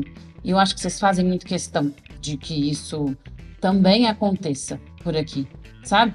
E isso aproxima das pessoas. E não tem nada que fideliza mais do que relacionamentos. É outra coisa que a Prússia aprendeu e ensina hoje. É, e eu acho que vocês, vocês entendem de comunidade como eu nunca vi pessoas entenderem tanto de comunidade. Vocês são o meu exemplo de comunidade toda vez que eu preciso falar sobre esse assunto. Então, parabéns. Nossa admiração. Que isso, que isso, gente. Chorarei. Pô, mas vou deixar Bertô. até vermelho aqui não foi nem pela Vou cerveja. deixar Bertô falar antes de eu, de eu chorar aqui, porque não sei se teria condições de completar uma frase depois disso. Vai, Bertozinho. Bom, agradecer a oportunidade de estar do outro lado aqui, né? Junto com vocês na bancada aí, pô. Vocês sempre estão dando uma força enorme aí. Feliz demais de fazer parte aí dessa família, tá apoiando vocês aí há algum tempo. Agradecer a Prússia também, né? Pela confiança aí depositada em mim, né? Como cervejeiro aí. Muito feliz de participar aí, poder contribuir nesses projetos. Agradecer todo mundo aí que me ajudou de alguma forma aí a estar aqui, Zolete também, né? Não, não tá aqui hoje, mas, pô, foi importante demais aí. Vai ouvir, vai ouvir. Parceirão aí. Tá, tá num retiro aí, espero que, que volte logo aí. Mas feliz demais, muito, muito obrigado aí mais uma vez a, a todos aí. E tamo junto, né? E, pô, e deixem suas redes sociais também, né? O Bertu. Deixa eu agradecer o Bertu, Claro, por porque favor. é uma relação de amor e amor, porque é muita admiração que a gente tem pelo trabalho dele. E, e eu sou muito feliz, Bertu, por você ser esse cara que topa as coisas com a gente. É, é um cara super preocupado, e, e já falei isso dez vezes aqui nesse episódio, muito zeloso com o trabalho. E a gente valoriza isso demais, sabe? E tem muita paciência com a gente, com as nossas loucuras. Então, assim, muito obrigada mesmo. Muito obrigada. É, tem que. Obrigado também, ter paciência com, com a gente aí, né? Porque a gente faz cada exigência aí. Porque nem, nem esses rockstar aí. É, quando o Berto chega lá na fábrica, são mil toalhas brancas. Ih, é uma loucura. Flores. Uhum. 40 quilos de luminoso. É que as flores, ao invés de ser daquelas de buquê, não, são flores de, de lúpulo mesmo. Ô, gente, só agradecer demais a vocês mesmo. Pra mim foi, foi muito gostoso conectar esses dois universos que a gente tem contato quase diário. que- e esse é o gostoso, assim, da, acho que é da, da comunicação, né? De fazer, de mostrar pra todo mundo que tá todo mundo no mesmo barco, todo mundo falando a mesma língua, né? Agradecido demais pela pela- palavra da Amanda em relação todo esse rolê da, da comunidade, da, dessa tentativa de, de, de tradução de muita coisa, assim, tanto do ambiente da, da cerveja, da música e da comunicação. Mas é isso, seguimos aqui no baile e, e obrigado mesmo a, a Prússia por tudo. né? A gente é amigo de longa data e eu sempre falo a todo, toda vez que eu tenho essa oportunidade, que é uma, que é uma relação que é também comercial de patrocínio, mas também antes disso de muita amizade, muita admiração e, e a gente teve a liberdade de também escolhê-los para ser para estar com a gente nessa nessa nessa jornada porque a gente acredita muito no ecossistema das coisas, né? A gente sabe que, que as pessoas precisam também ter conhecimento e liberdade e os dois juntos para ter é, uma relação de consumo mais legal, mais, né, mais honesta. É, comprometimento com muita coisa, cara. Então a gente falou hoje aqui sobre ciência, sobre mercado, sobre legado para o mercado, sobre legado que não só para a Prússia, né? Sobre legado para todo mundo que quiser ter acesso ao- aos dados que vocês levantaram.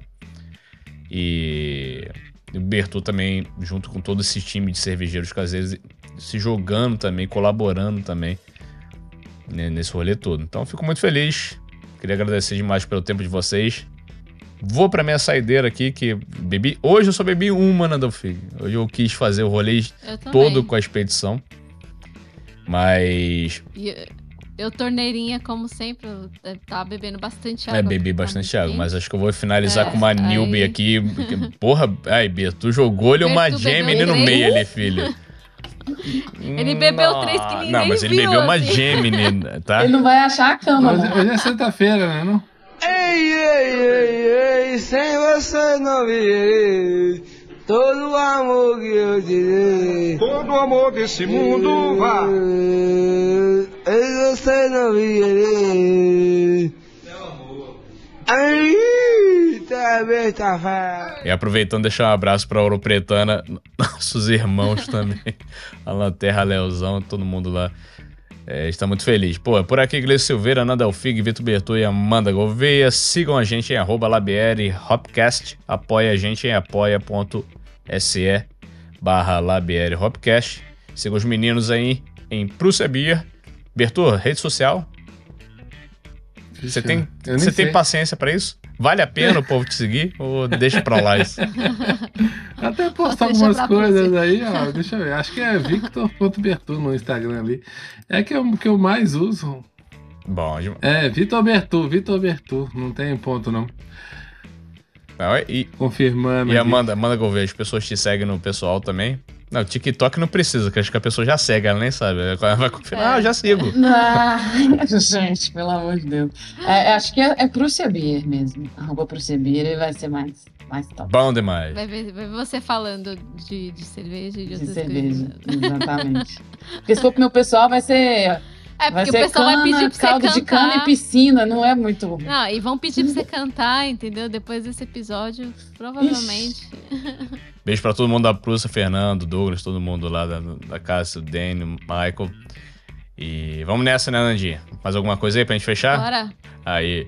Beijo pra vocês então, né? Salva, por favor, gente. Aí, salva, salva. Nos vemos em breve. Beijo, beijo. E o ano tá acabando. Daqui a pouco vem nossa tradicional confra.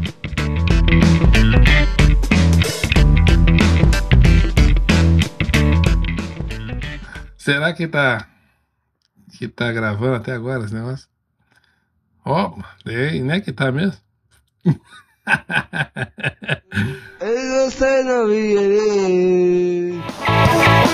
Labier Hopcast é um oferecimento Prússia Beer, conectando pessoas através do diálogo e da cerveja.